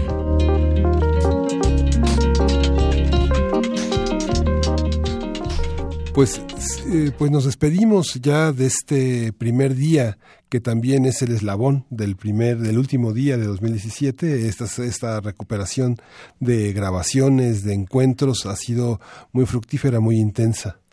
Ay, estuvo muy rico eh, eh, tener esta semana de descanso, pero también esta semana de, de preparación espiritual, ahora sí que como guerrero, para regresar mañana totalmente en vivo a trabajar, a estar con toda la familia de Radio UNAM, con toda la familia de TV UNAM y sobre todo con todos los que hacen comunidad con nosotros, cómo nos han enseñado cosas este 2017 y este principio de 2018, ojalá que lo podamos pasar todos juntos y de ahí para adelante. Muchísimas gracias y vámonos por lo pronto con música ya para eh, despedir, para ir enfriando un poco este programa, para seguir con nuestra con nuestro año. Por supuesto estaremos ya eh, en vivo a partir de mañana. Lo que quede de nosotros se encontrará a partir de las 7 de la mañana en el 860 de AM en el 96.1 de FM. Pero antes de que eso suceda vamos a escuchar a David Bowie con sus cinco años, Five Years.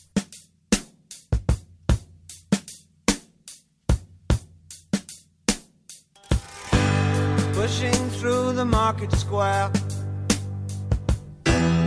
So many mothers sighing. News had just come over. We had five years left crying. News guy wept and told us Earth was really dying. Cried so much his face was wet. Then I knew he was not lying. I heard telephones, opera house, favorite melodies. I saw boys, toys, electric irons, and TVs. My brain hurt like a warehouse, it had no room to spare. I had to cram so many things to store everything in there. And all the fat, skinny people, fall.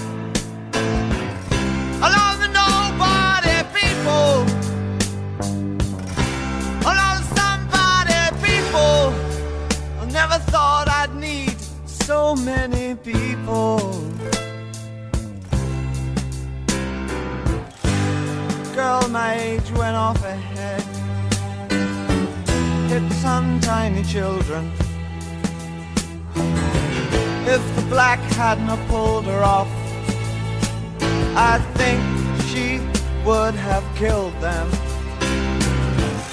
A soldier with a broken arm fixed his stare to the wheels of a Cadillac. A cop knelt and kissed the feet of a priest, and a queer threw up at the sight of that. I think I saw you in an ice cream parlor, drinking milkshakes cold and long, smiling and waving and looking so fine. Don't think you knew you were in the song. And it was cold and it rained, so I felt like an actor. And I thought of more, and I wanted to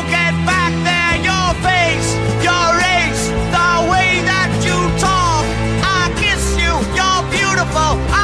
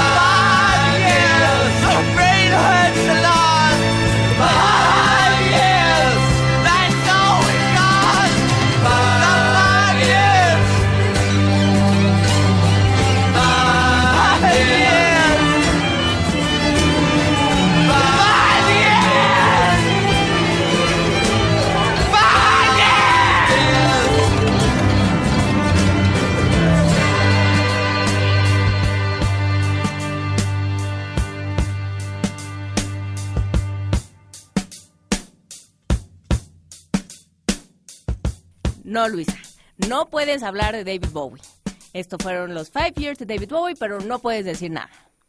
Y es un día en el que mucha gente cumple años y no los felicitan porque están los brazos caídos. Ah, Pero, este, Andan desvelados del sí. 31. Pero abrazamos a todos los que cumplen años y en nuestro equipo, Vania Noche cumpleaños hoy, ¿verdad, Luisa? ¡Feliz cumpleaños, querida Vania Nuche! Te queremos muchísimo, te admiramos, te abrazamos, eh, te mandamos todos los besos porque aunque estamos en viajer, de viajeros en el tiempo, esto no se nos olvida. Por supuesto que no se nos olvide. Bueno, seguro ya se nos olvidó, pero de todas maneras te queremos mucho, Vania Nuche, y mañana te traemos un pastelito o por lo menos te abrazamos.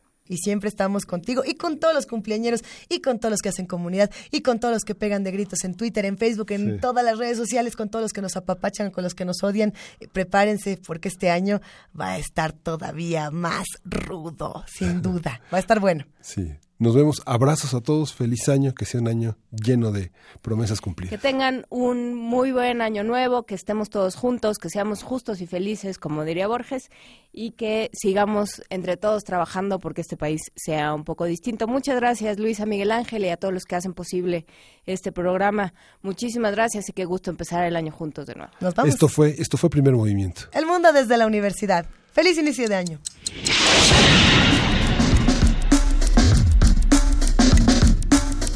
Radio UNAM presentó